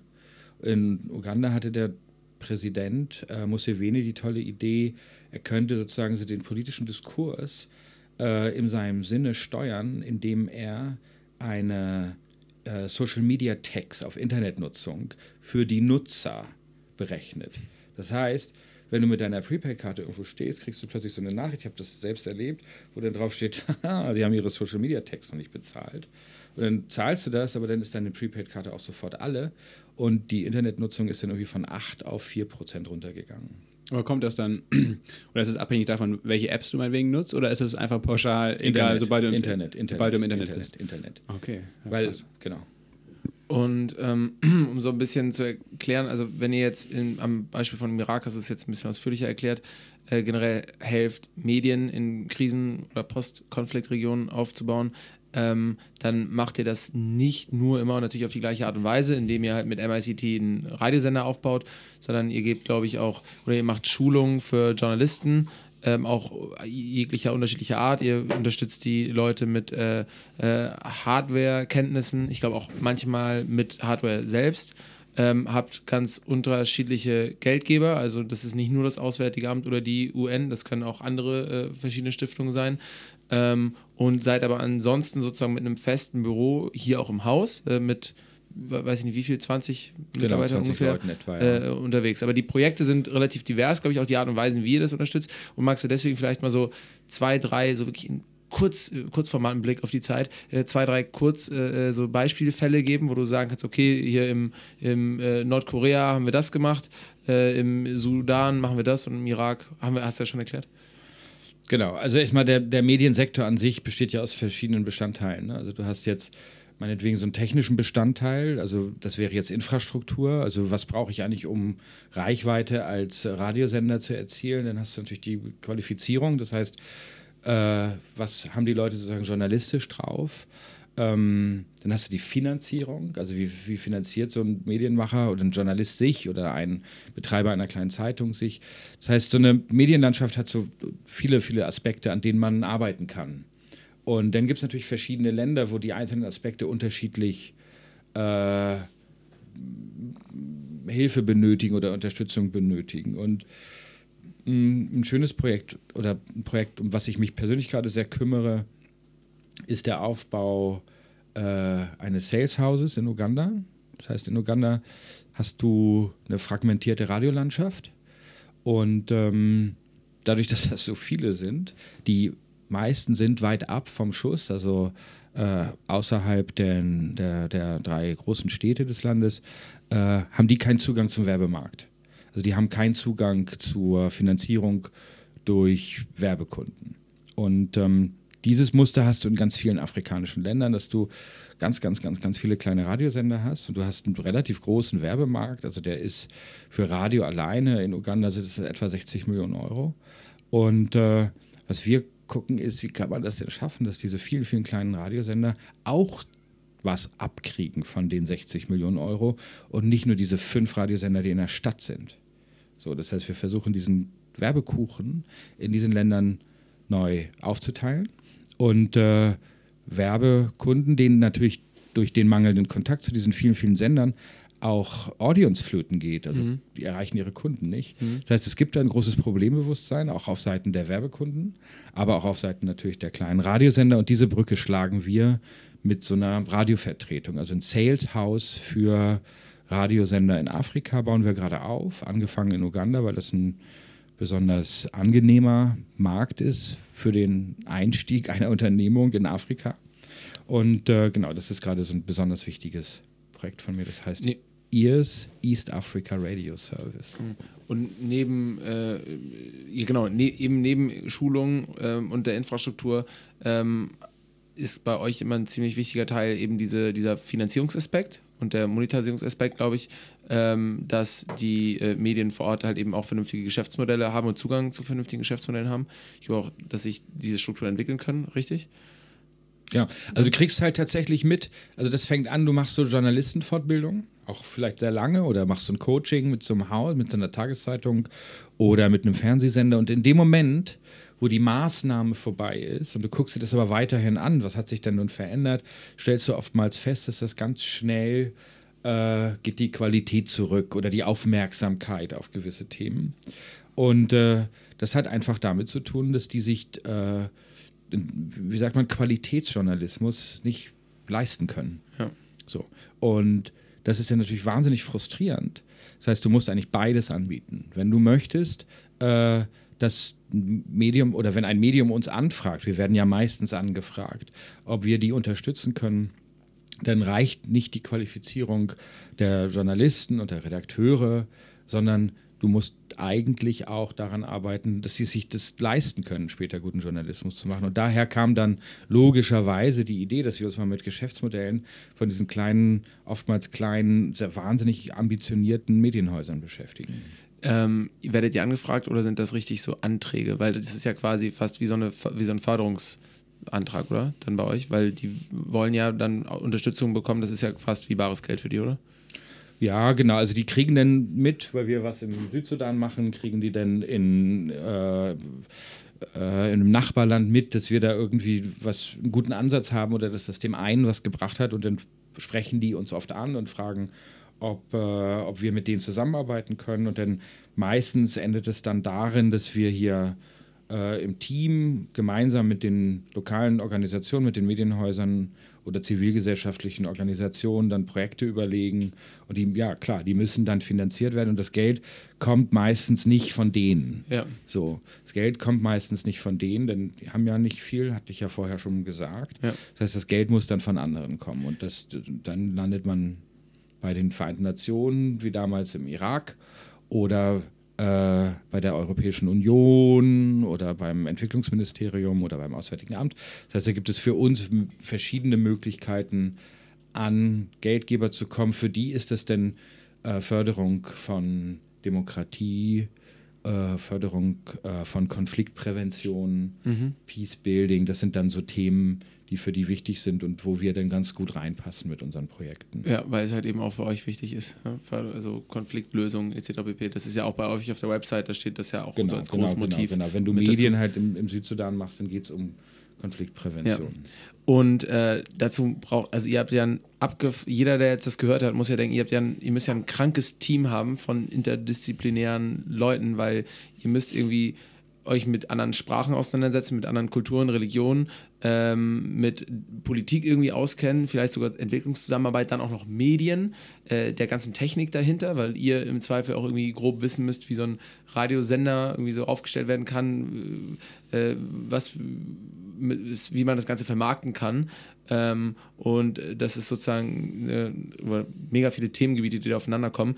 Äh, zum Beispiel hattet ihr auch ein, ein Projekt, das wollte ich jetzt unbedingt nochmal, auch wenn, wenn du vielleicht schon Start hast, darüber zu sprechen, äh, hattet ihr in Nordkorea, wo ihr mit dem äh, Fußballkommentator Marcel Reif äh, irgendwie Sportjournalisten, glaube ich, in Nordkorea ähm, Sportkommentatoren. Sportkommentatoren sogar, okay, äh, äh, ausgebildet hattet, was ja lustig ist, weil gerade bei Nordkorea würde man ja eigentlich denken, die haben bestimmt super Sportkommentatoren, die die ganze Zeit ins Mikrofon brüllen.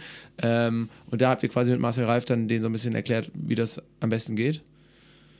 Genau, also die nordkoreanische Regierung rief halt an und sagte, es gibt ein Problem. Die rufen bei dauernd bei euch an. Zum zweiten Mal. Achso. Und ähm, genau. Und ähm, sie riefen an und sagten, sie haben ein Problem. Und zwar ist der, die hatten so ein Doyen der Sportkommentatoren, äh, der ist aber sehr alt und er wird bald sterben. Und äh, die kriegen das irgendwie nicht hin, dieses Handwerk des Kommentierens oder der Handwerk des Sprechens im Stadion an äh, ihre jungen Talente äh, zu übertragen und haben gefragt, ob wir eine Schulung organisieren können. Und äh, da ich mit Sport nicht viel am Hut habe und der Einzige, den ich kannte, war Marcel Reif, haben wir den gefragt, ob der Interesse hätte, mit uns dahin zu fliegen und diesen Kurs zu machen. Und, äh, und er hat sofort zugesagt. Und dann sind wir dann mit dem dahin geflogen und haben im äh, Stadion, gab es so verschiedene Räume, wo Fortbildung stattfinden. Und äh, da haben wir eine Woche lang mit den Leuten daran gearbeitet und waren dann, es war auch ganz toll, die waren ganz aufgeschlossen. Du stelltest dann fest, was es für Unterschiede gibt zwischen den Fußballern und der, und der Ästhetik im Stadion. Und äh, genau, also in Nordkorea beispielsweise haben in der in der Lokalliga oder wie das heißt, haben die Leute zum Beispiel keine Nummern hinten drauf, weil alle gleich und keine Namen, weil alle natürlich fürs Team stehen und nicht für sich selbst. Und das macht natürlich das mit dem Kommentieren auch schwierig, weil der Kommentator, der will natürlich den, will natürlich den, die Leute loben und die Leute beschimpfen und so weiter. Aber in Nordkorea ist das halt genau, deswegen gibt es das da nicht. Und deswegen ist da auch so ein bisschen so eine verhaltene Stimmung bei den Spielen, muss ich ganz ehrlich sagen. Obwohl ich auch nur einmal äh, äh, in meinem Leben, deswegen fehlt mir auch der Vergleich bei einem Fußballspiel dabei war. Und das war dort. Und da ist so ein bisschen die Stimmung ähm, wie soll ich sagen, soft. Da kommt wahrscheinlich immer darauf an, was man für eine Veranstaltung beiwohnt. Ne? Ich glaube, die, die Stimmung bei so Militärparaden oder auch diesen großen. Kann äh, auch mal sehr euphorisch werden. genau, oder auch diese, ähm, ähm, wie nennt man das denn noch? Mass Athletics oder so. Also, das sind immer so Großveranstaltungen einmal im Jahr in ähm, Nordkorea ähm, mit so, ja, eigentlich so wie nennt man das denn am besten? Also so, so, so eine, so eine Massendemonstration. Die Rang-Spiele. Genau, ne? das meine ich. Also, ja, wo ja. dann über 120.000 sind, äh, Leute sind in einem Stadion und jeder hat so eine Performance, genau. äh, wo dann auch so große Bilder ähm, im Stadion projiziert werden. Also alles per Hand, ne, mit so kleinen Zeichen. Jeder hat ein einzelnes Zeichen in der Hand und wenn man dann drauf guckt, ist, sind wahnsinnige Gesamtbilder ergeben sich dann da und da werden dann alle Zuschauer auch mit eingebunden und das stelle ich mir schon ziemlich stimmt, abgefahren stimmt. vor. Auf jeden Fall. Genau, aber das ist vielleicht so ein ganz gut, ein echt gutes Beispiel. Äh, da ist dann halt große Euphorie aber eben Begeisterung nicht für einen einzelnen Superstar, der irgendwie besonders gut spielt oder sowas genau, klar, und dann gefeiert wird von allen, sondern Begeisterung fürs Land und für die genau, Choreografie des und, Landes und, und für fürs Kollektiv, ja. Und fürs Kollektiv. So, ne? Ja. Vielleicht ist das genau so ein ganz gutes Beispiel eigentlich. Und und das war natürlich toll, wenn man den dann, wenn dann Marcel Reif den erzählt, wie das hier ist und wie er das macht. Und dann kicherten die so und man merkt, ja, das ist hier jetzt nicht so möglich oder da sind wir ganz anders. Ne? Und genau, und wir sind dann noch, auch später nochmal hingefahren mit einem äh, Regisseur für Live-Fußballübertragung, Fernsehfußballübertragung und haben dann da dem Fernsehsender, mit dem Fernsehsender daran gearbeitet, die Fußballübertragung vorzubereiten und später auch durchzuführen. Äh, Nordkorea gegen Usbekistan. 4 zu 0. Hm. Ähm, ich bin nochmal zurück auf, äh, auf eure Arbeit in, in anderen Konfliktregionen und ähm, auch vielleicht nochmal aufs Radio kommen. Wie, wie sucht ihr da ähm, eure lokalen Partner aus? Weil es gibt ja einige Beispiele, äh, wo, wo dann auch äh, so Medien und vor allen Dingen auch das Radio dann äh, vielleicht auch ja, eine sehr negative Rolle gespielt haben. Zum Beispiel in Ruanda, da hat Radio dann äh, beim Völkermord 1994 eine, ja, eine maßgebliche Rolle gespielt, um dann halt äh, die, die Mehrheit der Hutu gegen die Tutsi aufzuhetzen. Ähm, das ist natürlich ein Extrembeispiel, aber Klar. ich kann mir trotzdem gucken, äh, vorstellen, du hast ja auch vorhin das schon erwähnt im Irak, dass, äh, dass eben die Medien meistens nicht unabhängig sind, sondern immer einer gewissen Volksgruppe oder Ethnie oder Religion nahestehen. Und wie äh, entscheidet ihr dann letztendlich mit Partnern da vor Ort zusammenzuarbeiten und, und euch ja, vielleicht, wenn ihr, wenn ihr die falsche Auswahl trefft, dann euch irgendwie auch äh, ja, ein bisschen selbst in die Bedrohung bringt? Genau, das ist immer ein relativ großer Aufwand am Anfang, wenn wir in einem Land arbeiten möchten, was wir, wo wir bisher keine Erfahrung haben oder wenig Erfahrung oder wo sich das Land sehr schnell ändert, wie jetzt Algerien, dass man sich darauf neu einstellen muss. Oder wenn wir jetzt zum Beispiel was in China machen würden, was ich sehr gerne möchte, dann ist das sehr, dann ist das echt aufwendig. Du musst halt das, das Mediensystem verstehen. Du musst äh, die, und dann musst du natürlich die einzelnen Akteure quasi kennenlernen und äh, das geht alles nur über lokale Partner. Das heißt, du musst es irgendwie schaffen, äh, einen Redakteur zu finden, äh, dem du vertraust, den du magst, oder eine Handvoll, den du aus anderen, der empfohlen wurde von anderen mit Muttersprachlern, gemeinsam dann sich angucken, was schreiben die so. Ähm, vielleicht ist das auch manchmal der Journalistenverband oder sowas oder eine Universität, die äh, eine Fakultät für Journalismus hat. Da arbeitet man sich dann so langsam vor, bis man dann irgendwie denkt, okay, jetzt habe ich jetzt hier so, eine, so ein kleines Team von Leuten, denen ich vertraue und das wird dann immer größer. So, das wird dann immer größer. Aber Journalisten arbeiten ja auch oftmals eben nicht im Untergrund, sondern deren Namen kann man sozusagen ja am Zeitungskiosk sehen, weil der steht ja unter den Artikeln. Das heißt, das ist jetzt auch nicht, das ist zwar aufwendig, aber es ist halt öffentlich. Das sind wir arbeiten wenig jetzt, ich sag jetzt mal, mit so einer äh,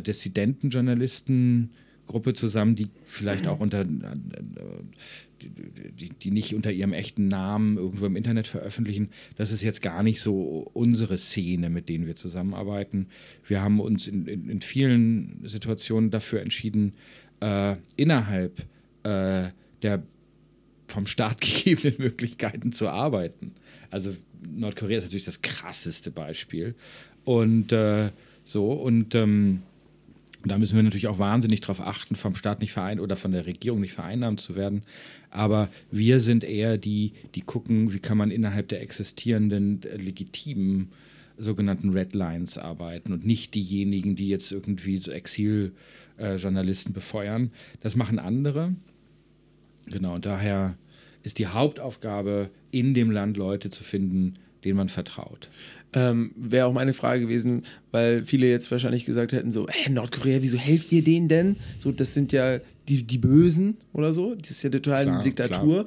Ähm, und ihr beschränkt euch dann aber quasi auf Projekte, die sozusagen dann der zivilen Bevölkerung auch irgendwie helfen. Und gerade ne, wenn es dann um, um Fußballspiel geht, dann sind halt Fußballspiele besser mit anzusehen und ihr helft sozusagen der, der Kultur äh, irgendwie sich am, am Laufen zu halten. Würdet jetzt aber, wenn die nordkoreanische Regierung eine Anfrage stellt und sagt, ah, wir wollen jetzt mal schauen, wie wir irgendwie mit den Zeitungen, äh, äh, weiß ich nicht, besser einen Einfluss oder die Leute ein bisschen beruhigen können, wenn sie Hunger haben, ähm, dann würdet ihr sagen, ja gut, da, da dem, bei dem Projekt machen wir jetzt nicht mit.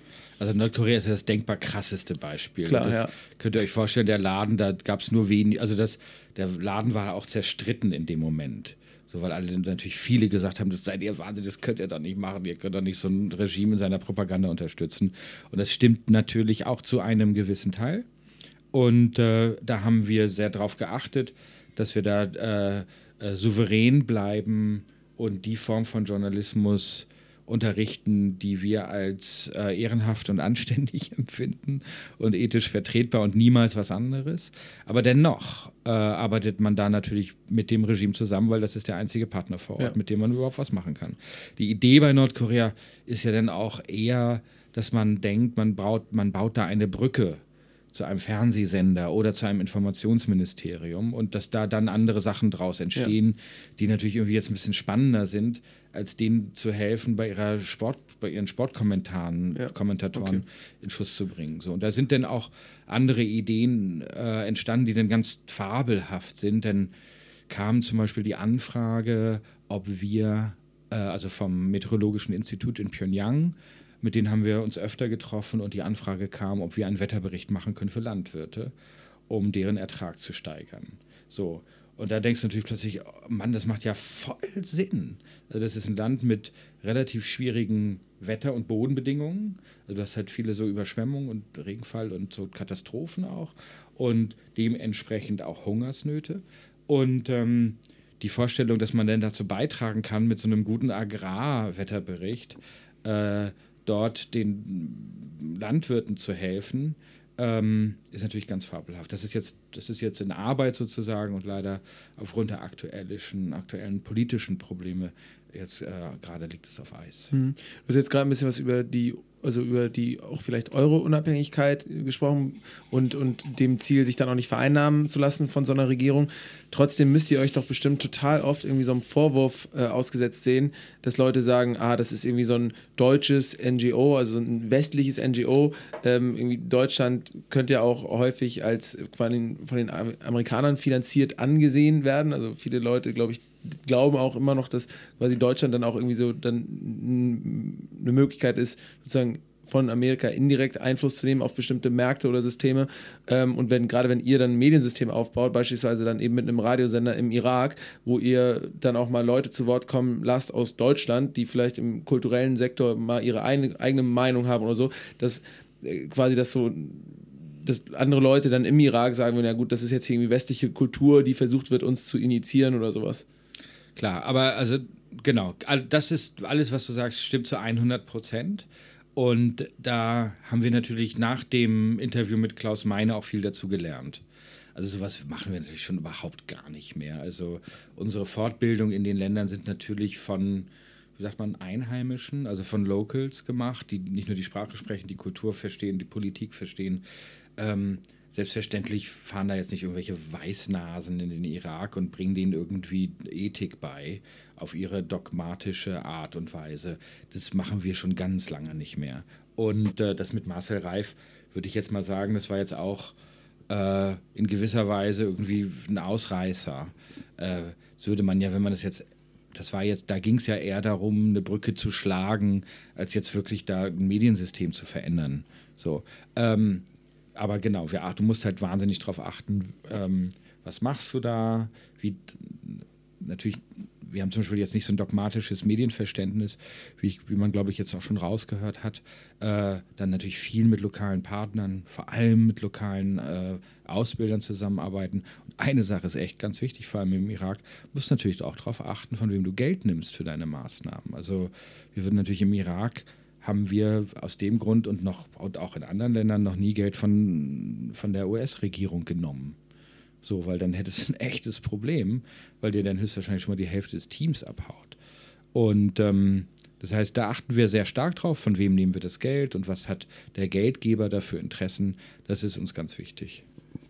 Aber jetzt mal zurückgeblickt, ihr habt 2004 im Irak da euer erstes Projekt angefangen. Äh, wie ist so der Status quo heute? Ähm, seid ihr noch im Irak aktiv? Und äh, in der Zwischenzeit ist ja auch äh, viel passiert. 2004 war es ja schon eher so eine euphorische Situation, würde ich jetzt mal äh, sagen. Äh, und dann kam eigentlich der Bürgerkrieg, der, naja, eigentlich bis heute nicht so richtig zu Ende gekommen ist, jetzt langsam aber sicher mal so ein bisschen befriedet wurde.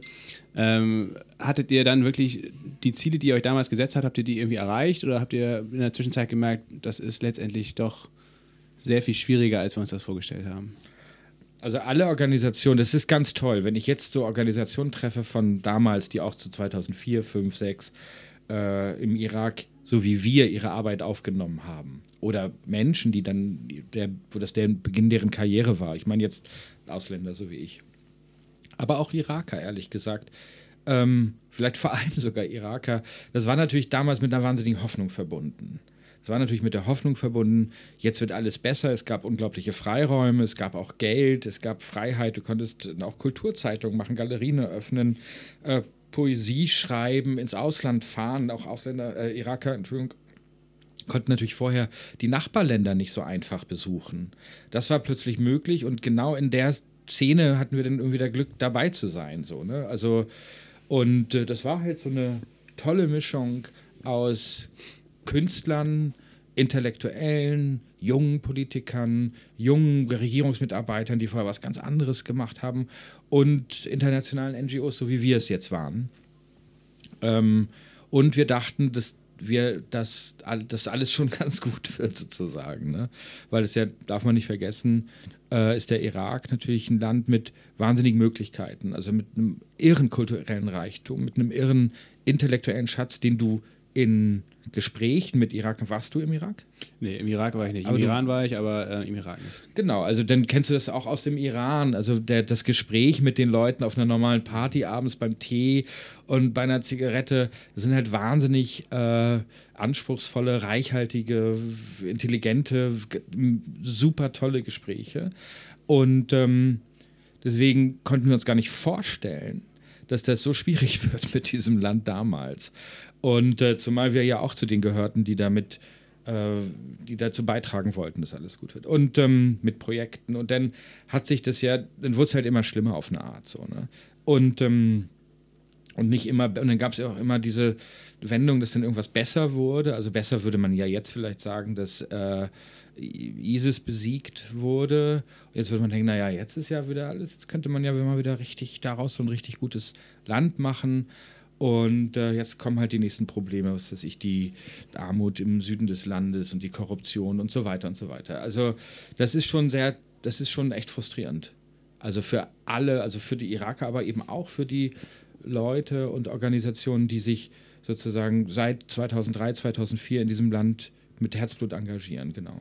Aber du hast dann natürlich, dann fragst, dann unterhältst du dich auch mit Kollegen, sag mal, wie geht's denn dir eigentlich? Wie kommst du denn damit klar, dass du quasi seit 15 Jahren da versuchst, auch mit ehrlich gesagt viel Geld, dieses Land irgendwie nach vorne zu bringen oder mit den Leuten zusammenzuarbeiten und sie bei ihren Ideen, bei ihren tollen Ideen zu unterstützen. Wie kommst du denn mit diesem Frust klar?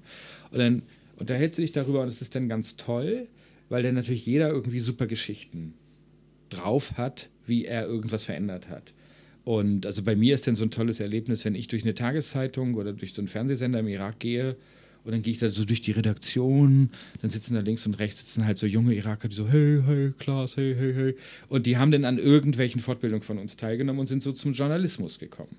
So, das heißt, auf so einer individuellen Ebene oder auf so einer kleinen Ebene, also die auch vielleicht am ehesten spürbar ist, glaube ich, dass wir im Irak wahnsinnig viel erreicht haben. Also viele der Leute, die jetzt dort in den Medien wichtige Positionen und einflussreiche Positionen einnehmen, äh, mit denen, die hatten irgendwas mit uns zu tun. So. Und im besten Falle äh, was Gutes. Hast hast du nie so Momente, wo du manchmal denkst, dann so, Scheiße, das ist nur ein Tropfen auf dem heißen Stein und klar, auf individueller Ebene habe ich ein paar Leuten irgendwie die Hand gereicht oder was verändert, aber Na klar, im System kann ich eh nichts rütteln. Genau, jetzt ist man, glaube ich, schon bei diesem Begriff Sozialunternehmer. Das ist ja, glaube ich, dann vielleicht auch so eine sozialunternehmerische Idee, dass man, also jedenfalls ist das bei Ashoka ja sehr stark der Gedanke, dass man im Grunde so ein System verändern will. Und das war äh, bei uns tatsächlich, oder bei mir bei mir der Moment, wo ich dachte, na, wir können jetzt 30.000 Workshops geben. Dann hat man halt vielleicht 300.000 Leuten geholfen, also 10 pro Workshop. Aber ähm, wenn du wirklich alle erreichen willst, dann musst du eine systemische Veränderung vornehmen. Und daher diese Idee dieses, äh, dieser, dieser Radiorepräsentation in Afrika.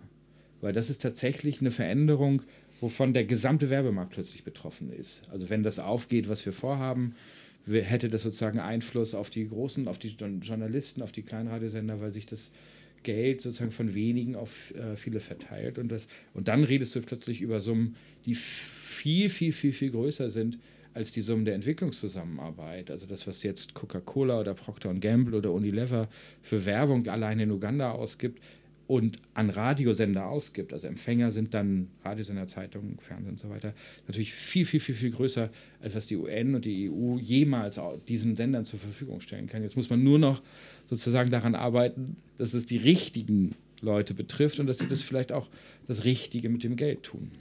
Ich habe nur noch zwei Fragen. Schieß los.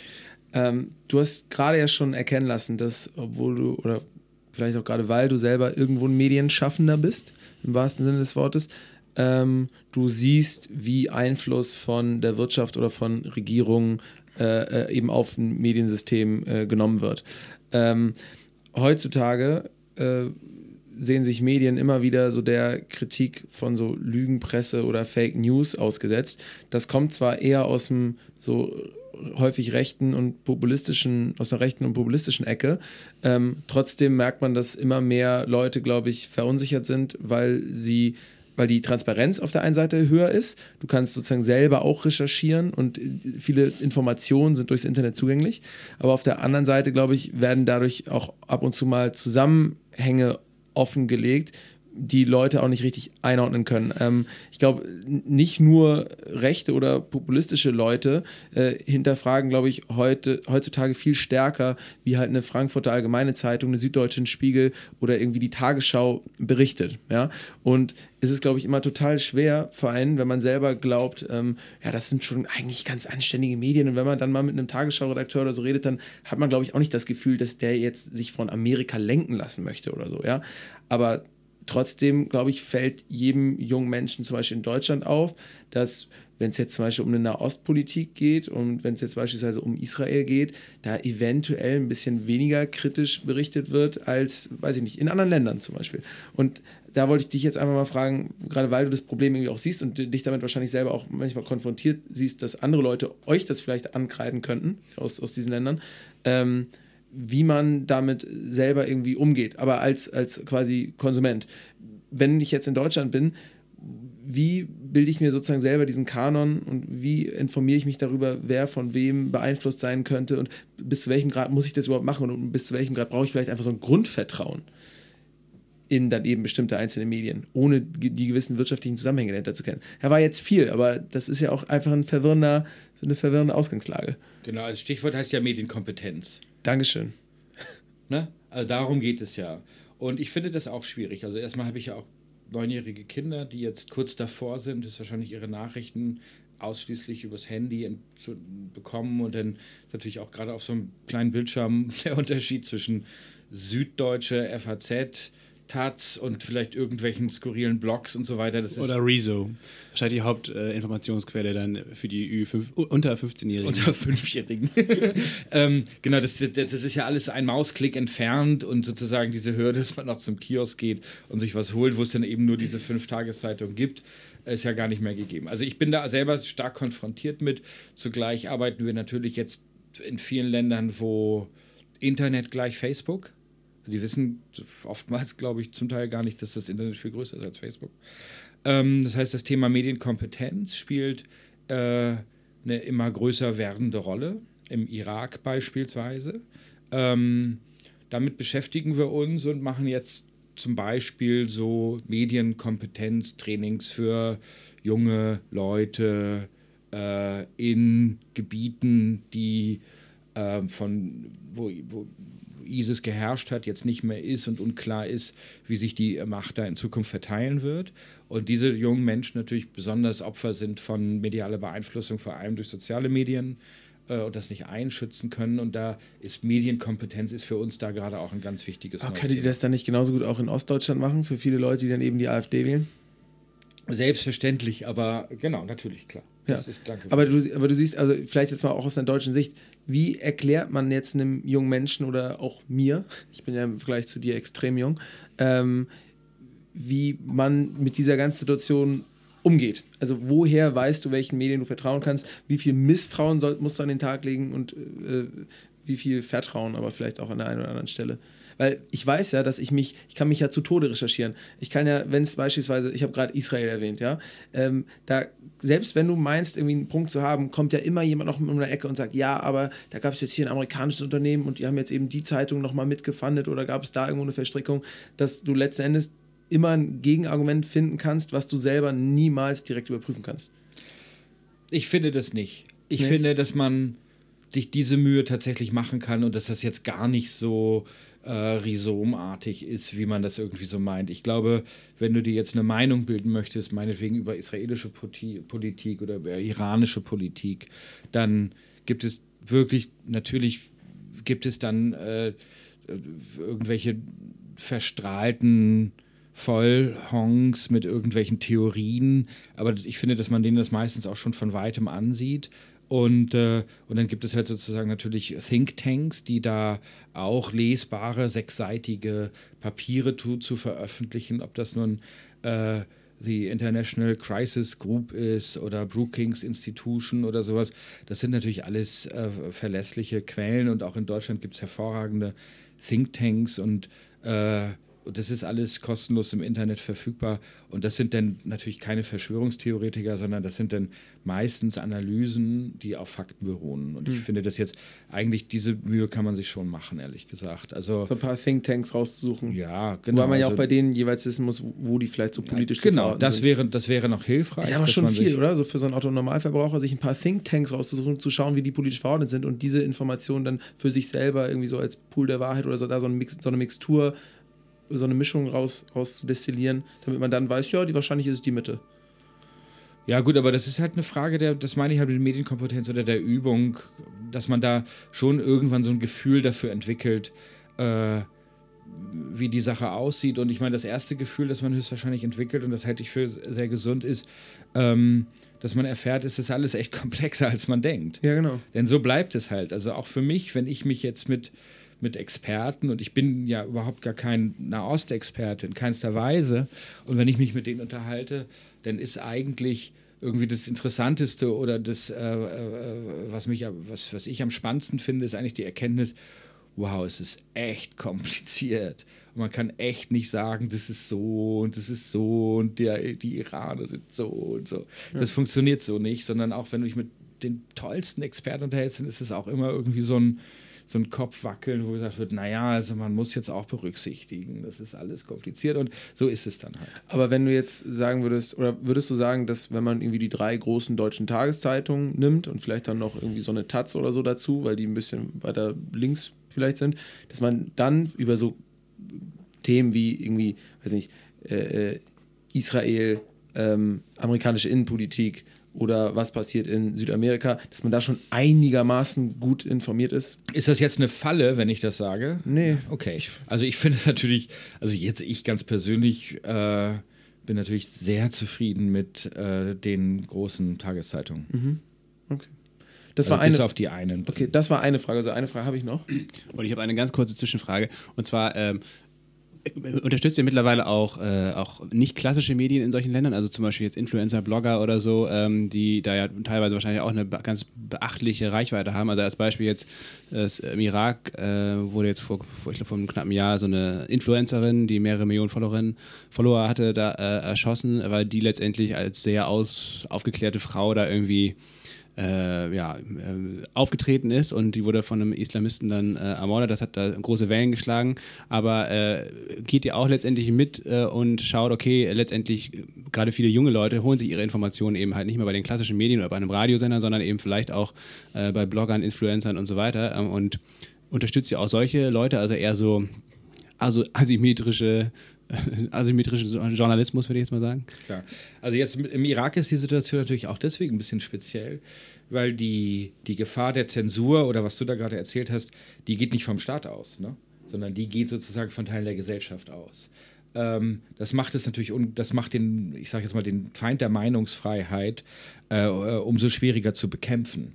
Als wenn du weißt, das ist jetzt, äh, sag ich mal, ein Regime, was Meinungen unterdrückt oder sowas, dann ist der Feind klar. Aber wenn der sozusagen aus der Gesellschaft kommt, ist das auch für uns sehr schwierig, da was, äh, äh, da, da sozusagen zu arbeiten. Ähm, dennoch ähm, mit äh, wir bringen da so zwei Gruppen zusammen. Das eine sind äh, Menschen, die auf sozialen Medien was veröffentlichen äh, oder die eine Webseite haben oder einen kleinen Blog zusammen mit Freelance-Journalisten. Weil Freelance-Journalisten, also Leute, die nicht festangestellt sind, äh, sind oftmals auch Leute, die so ein Hybrid sind. Aus ich schreibe für eine Tageszeitung, ich arbeite für einen Radiosender. Aber ich äh, äh, kommuniziere auch ganz stark über Twitter und andere soziale Kanäle. So. Und das ist in manchen Ländern für uns da eine Zielgruppe, äh, wo die Medienunfreiheit sehr groß ist. Beziehungsweise, wo du so eine Transformation hast, ähm, wie in Algerien jetzt beispielsweise, wo wir alle jetzt sehen, aha, es könnte sich auch in den äh, herkömmlichen Legacy-Medien viel verändern. Aber bis das soweit ist, äh, sind die nicht regulierten Medien, also wo der Staat keinen direkten Zugriff drauf hat, äh, die sozialen Medien, eigentlich die Leitmedien in einer äh, jungen, äh, äh, reformorientierten Gesellschaft. Und da sind die denn für uns ganz, ganz wichtig, klar. Klar, klar, klar. So, letzte Frage. Ja, ähm, die hat jetzt auch nicht mehr direkt was mit Medien zu tun. Warum tust du dir das Ganze an? Hättest ja auch aus Japan wiederkommen können, so als digitaler, kulturschaffender Unternehmer irgendwas mit Galerien machen können oder halt Medien, so selber Internetunternehmer werden können. Das wäre jetzt nicht ganz weit weg gewesen. Die Kompetenz hättest du wahrscheinlich auch dazu gehabt. Und dann wärst du jetzt in Berlin-Mitte, ich, ich kenne deinen Kontostand nicht, aber dann wärst du trotzdem in Berlin-Mitte so ein reicher, kulturschaffender Internet-Medien-Galerist-Typ. Wäre vielleicht, wär vielleicht auch gar ein gemütlicher Lebensentwurf gewesen. Wie zum Beispiel wer? Wen hattest du da so jetzt im Kopf? Wer sind jetzt mal so. Ich bin mit denen allen viel zu gut befreundet, dass ich da jetzt Namen nennen könnte. Aber du weißt, glaube ich, was ich meine, oder? Weil es ist ja nicht normal, dass man dann nicht. Die meisten Leute haben eben wahrscheinlich keinen Bock, dann in Sudan, nach, in Irak, nach Bagdad, äh, Pyongyang zu fahren und da solche Sachen zu machen. Ist, weil es ist einfach komplex und Ich dachte immer, alle hätten da wahnsinnig Bock drauf. ja, alle Leute, die bei Good Jobs unterwegs sind, vielleicht. Alle, ich dachte immer, das ist eigentlich das Geilste.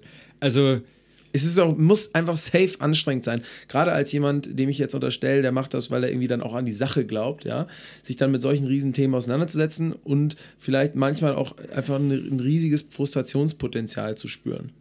Ja, also das, was ähm, Spaß macht, also es gibt ja Dinge, die Spaß machen, es gibt Dinge, die keinen Spaß machen.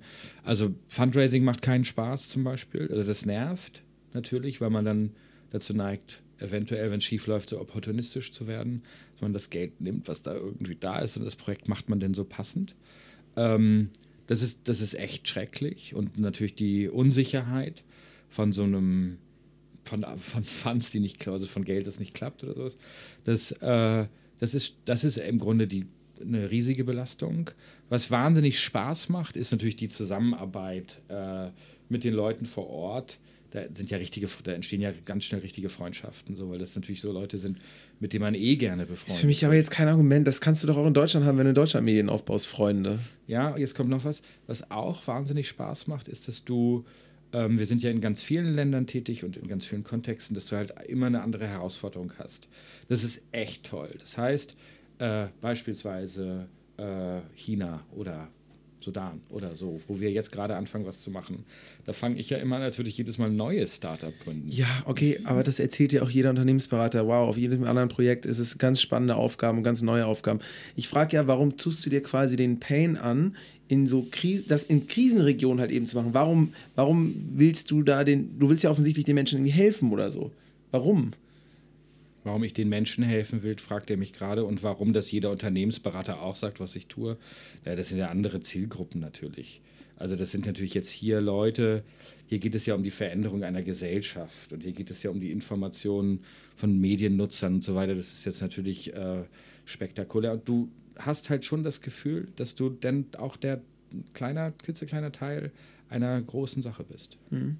Und warum, jetzt wirklich letzte Frage, aber warum glaubst du, ist es bei dir jetzt ausgerechnet so im Vergleich, vielleicht im Vergleich zu anderen Leuten, die dann halt eben hier Medien machen oder so, dass du halt eben dann Bock drauf hast, ein kleiner Teil von was Großem zu sein oder, oder auch anderen Leuten dann zu helfen und das in Krisenregionen zu machen? Na, ich glaube, also warum das jetzt hier nicht so spannend ist, meinst du? Nee, warum also, ist das jetzt gerade bei dir so? Warum hast du dich dazu entschieden, ja. eben Leuten zu helfen und nicht nur das in, Deutsch, in Deutschland Medien aufzubauen? Warum willst du Teil, ein kleiner Teil von was ganz Großem sein? Was glaubst du, ist das in dir, was, was quasi. Du meinst, warum ich denke, hat? dass du das nicht zum Beispiel auch möchtest? Ähm, also, das, was ich jetzt spannend finde, ist, ähm, also ich hatte ja schon auch vorher darüber berichtet, dass ich gerne sozusagen neue äh, Probleme kennenlerne und neue Medienprobleme auch.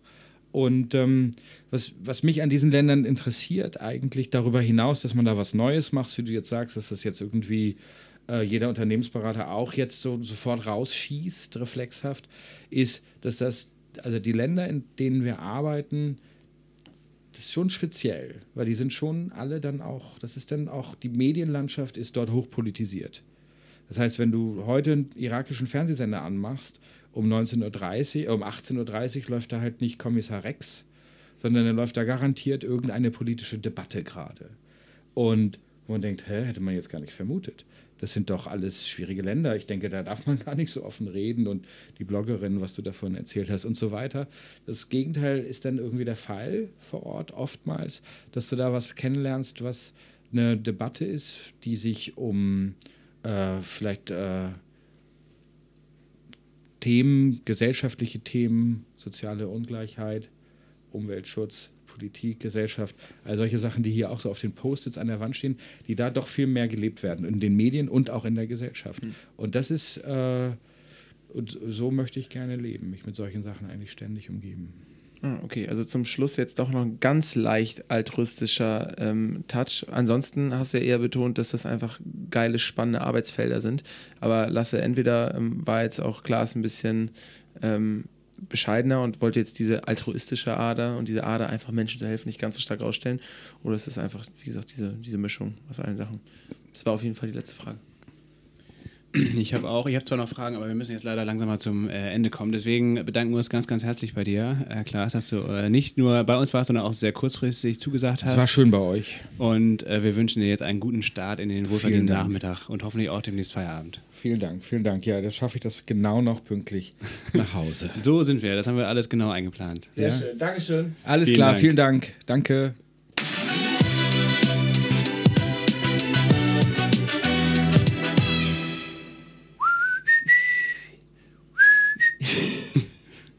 Ja, also das können wir jetzt auch schön laufen lassen, Paul. Okay, also, dann, dann darf ich aber nochmal hast den, du hast den Ton überhaupt gar nicht getroffen. Wenn, okay, pass auf, wenn, da wird sich jetzt hier Klaus Meine im Grab umdrehen, weil er lebt ja eigentlich noch, ne?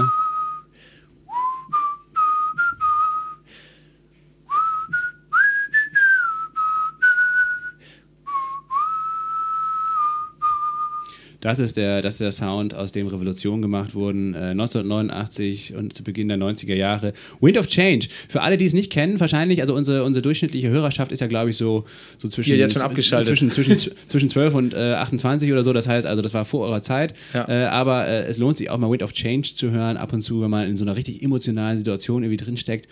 Äh, zum Beispiel, keine Ahnung, gerade Abi gemacht hat oder so. Dann kann man auf jeden Fall mal Wind of Change hören von den Veto. Scorpions. Veto. Wenn ihr das dann hört, dann macht euch das nur noch schlimmer, zu schlimmeren Losern.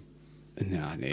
Also auf jeden Fall, das fand ich eine sehr geile äh, Anekdote von, von Klaas. Äh, die Iraker, die Klaus Ja. Meine so richtig hart fertig gemacht haben im Airport Hotel von Hannover. das schon pfeifen musste? ja, das Boah. ist unfassbar. Und er hat es trotzdem gemacht für die Was ich richtig witzig finde, also die Scorpions sind auch so ein Phänomen. Es gibt einige Bands in Deutschland, die, ja gut, ich meine, die waren in Deutschland auch schon einigermaßen erfolgreich, aber die waren im Ausland viel, viel erfolgreicher. In Russland zum Beispiel sind die, glaube ich, die erfolgreichste Band aller Zeiten. Mhm. Im Irak ja anscheinend auch so die absoluten Heroes. Ähm, und äh, es gibt ja auch noch ein paar andere ähm, Bands, zum Beispiel Tokyo Hotel, die sind einfach äh, im, im Ausland viel, viel int äh, interessanter oder ja, ähm, erfolgreicher Talking, gewesen. klar, ja. Modern Talking mit äh, Ja, und was ist jetzt der rote Faden von Scorpions, äh, Modern Talking und, ähm, und was hatten wir noch? Es gibt ihn nicht, auf jeden Fall. Aber ich fand trotzdem, dass das Gespräch einen sehr roten Faden hatte. Ja. Und ähm, ich muss ganz ehrlich sagen, ähm, ich, ich laufe ja hier ständig, weil ich bin ja ungefähr einmal die Woche bei euch und laufe natürlich auch immer an den Büros von MICT vorbei. Hab mich auch ganz grob mit der äh, ganzen Problematik da schon beschäftigt, äh, aber eigentlich, eigentlich natürlich überhaupt nicht. Ich fand auf jeden Fall, was du gesagt hast im Intro, äh, Klaas, ein sehr, sehr netter und lustiger Typ. Äh, irgendwie eine ganz abgefahrene Form von Humor. Sehr extrem trocken, ja, dröge trifft schon fast äh, auf jeden Fall auf den Punkt.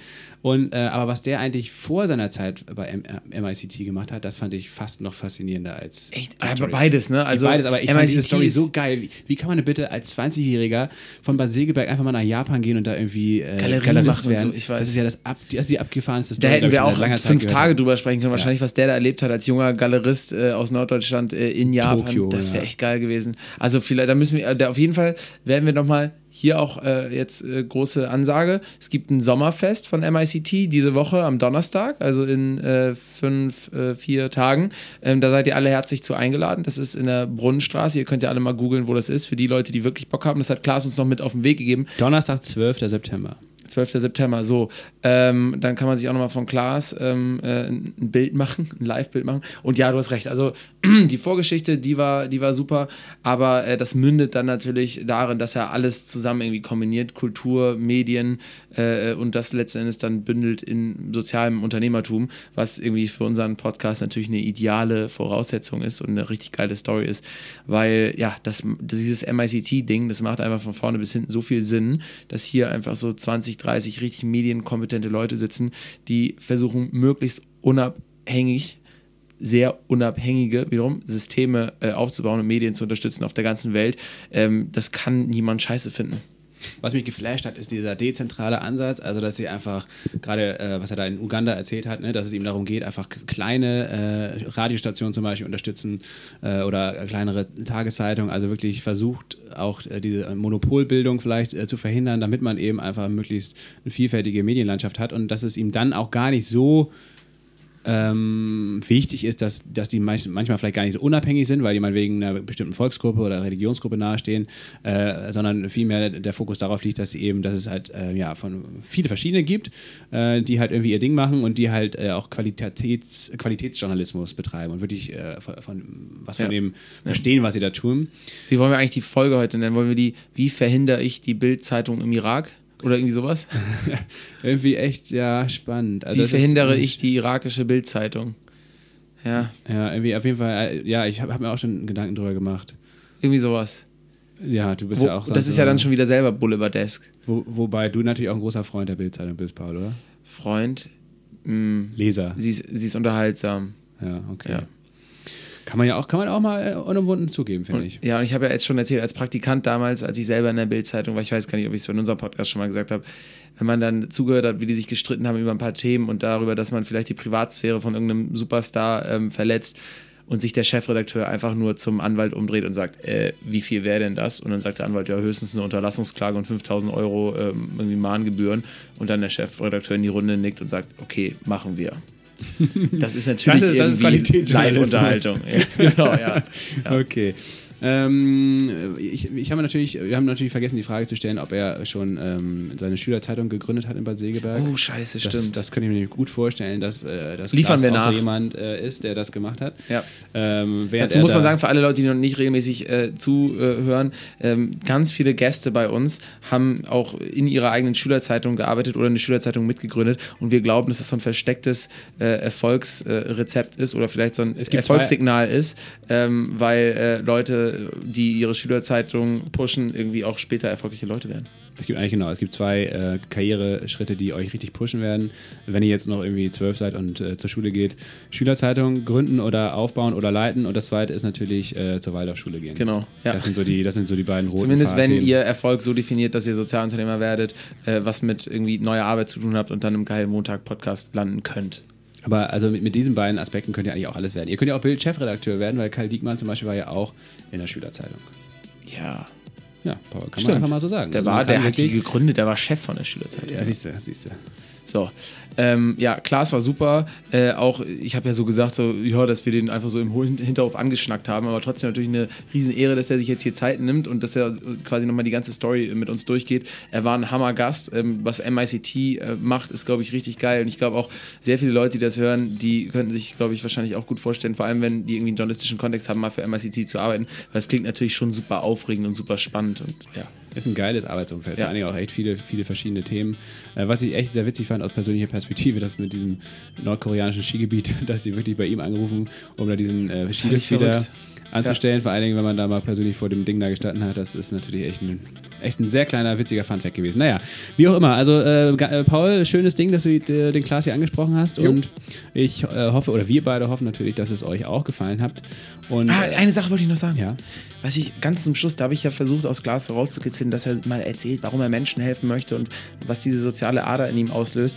Aber fand ich ganz interessant, wie er so gar nicht drauf eingegangen ist und einfach nur dann erzählt hat, ja, das sind halt spannende Einsatzgebiete und so. Und ja, wir haben so, so ein bisschen ein kleiner Teil von was ganz Großem zu sein, ist auch schön. Das Er ist sehr lässt sich. bescheiden. Er ist sehr bescheiden. Er ist ja Norddeutsch irgendwie, ne? Norddeutsch. Ja, echter Wahrsteller. Ja. So. Kann man so sagen. Und jetzt Abspann. Absparen, auf Wiedersehen, schöne Woche euch und äh, bleibt uns gewogen. Bis dann. Tschüss.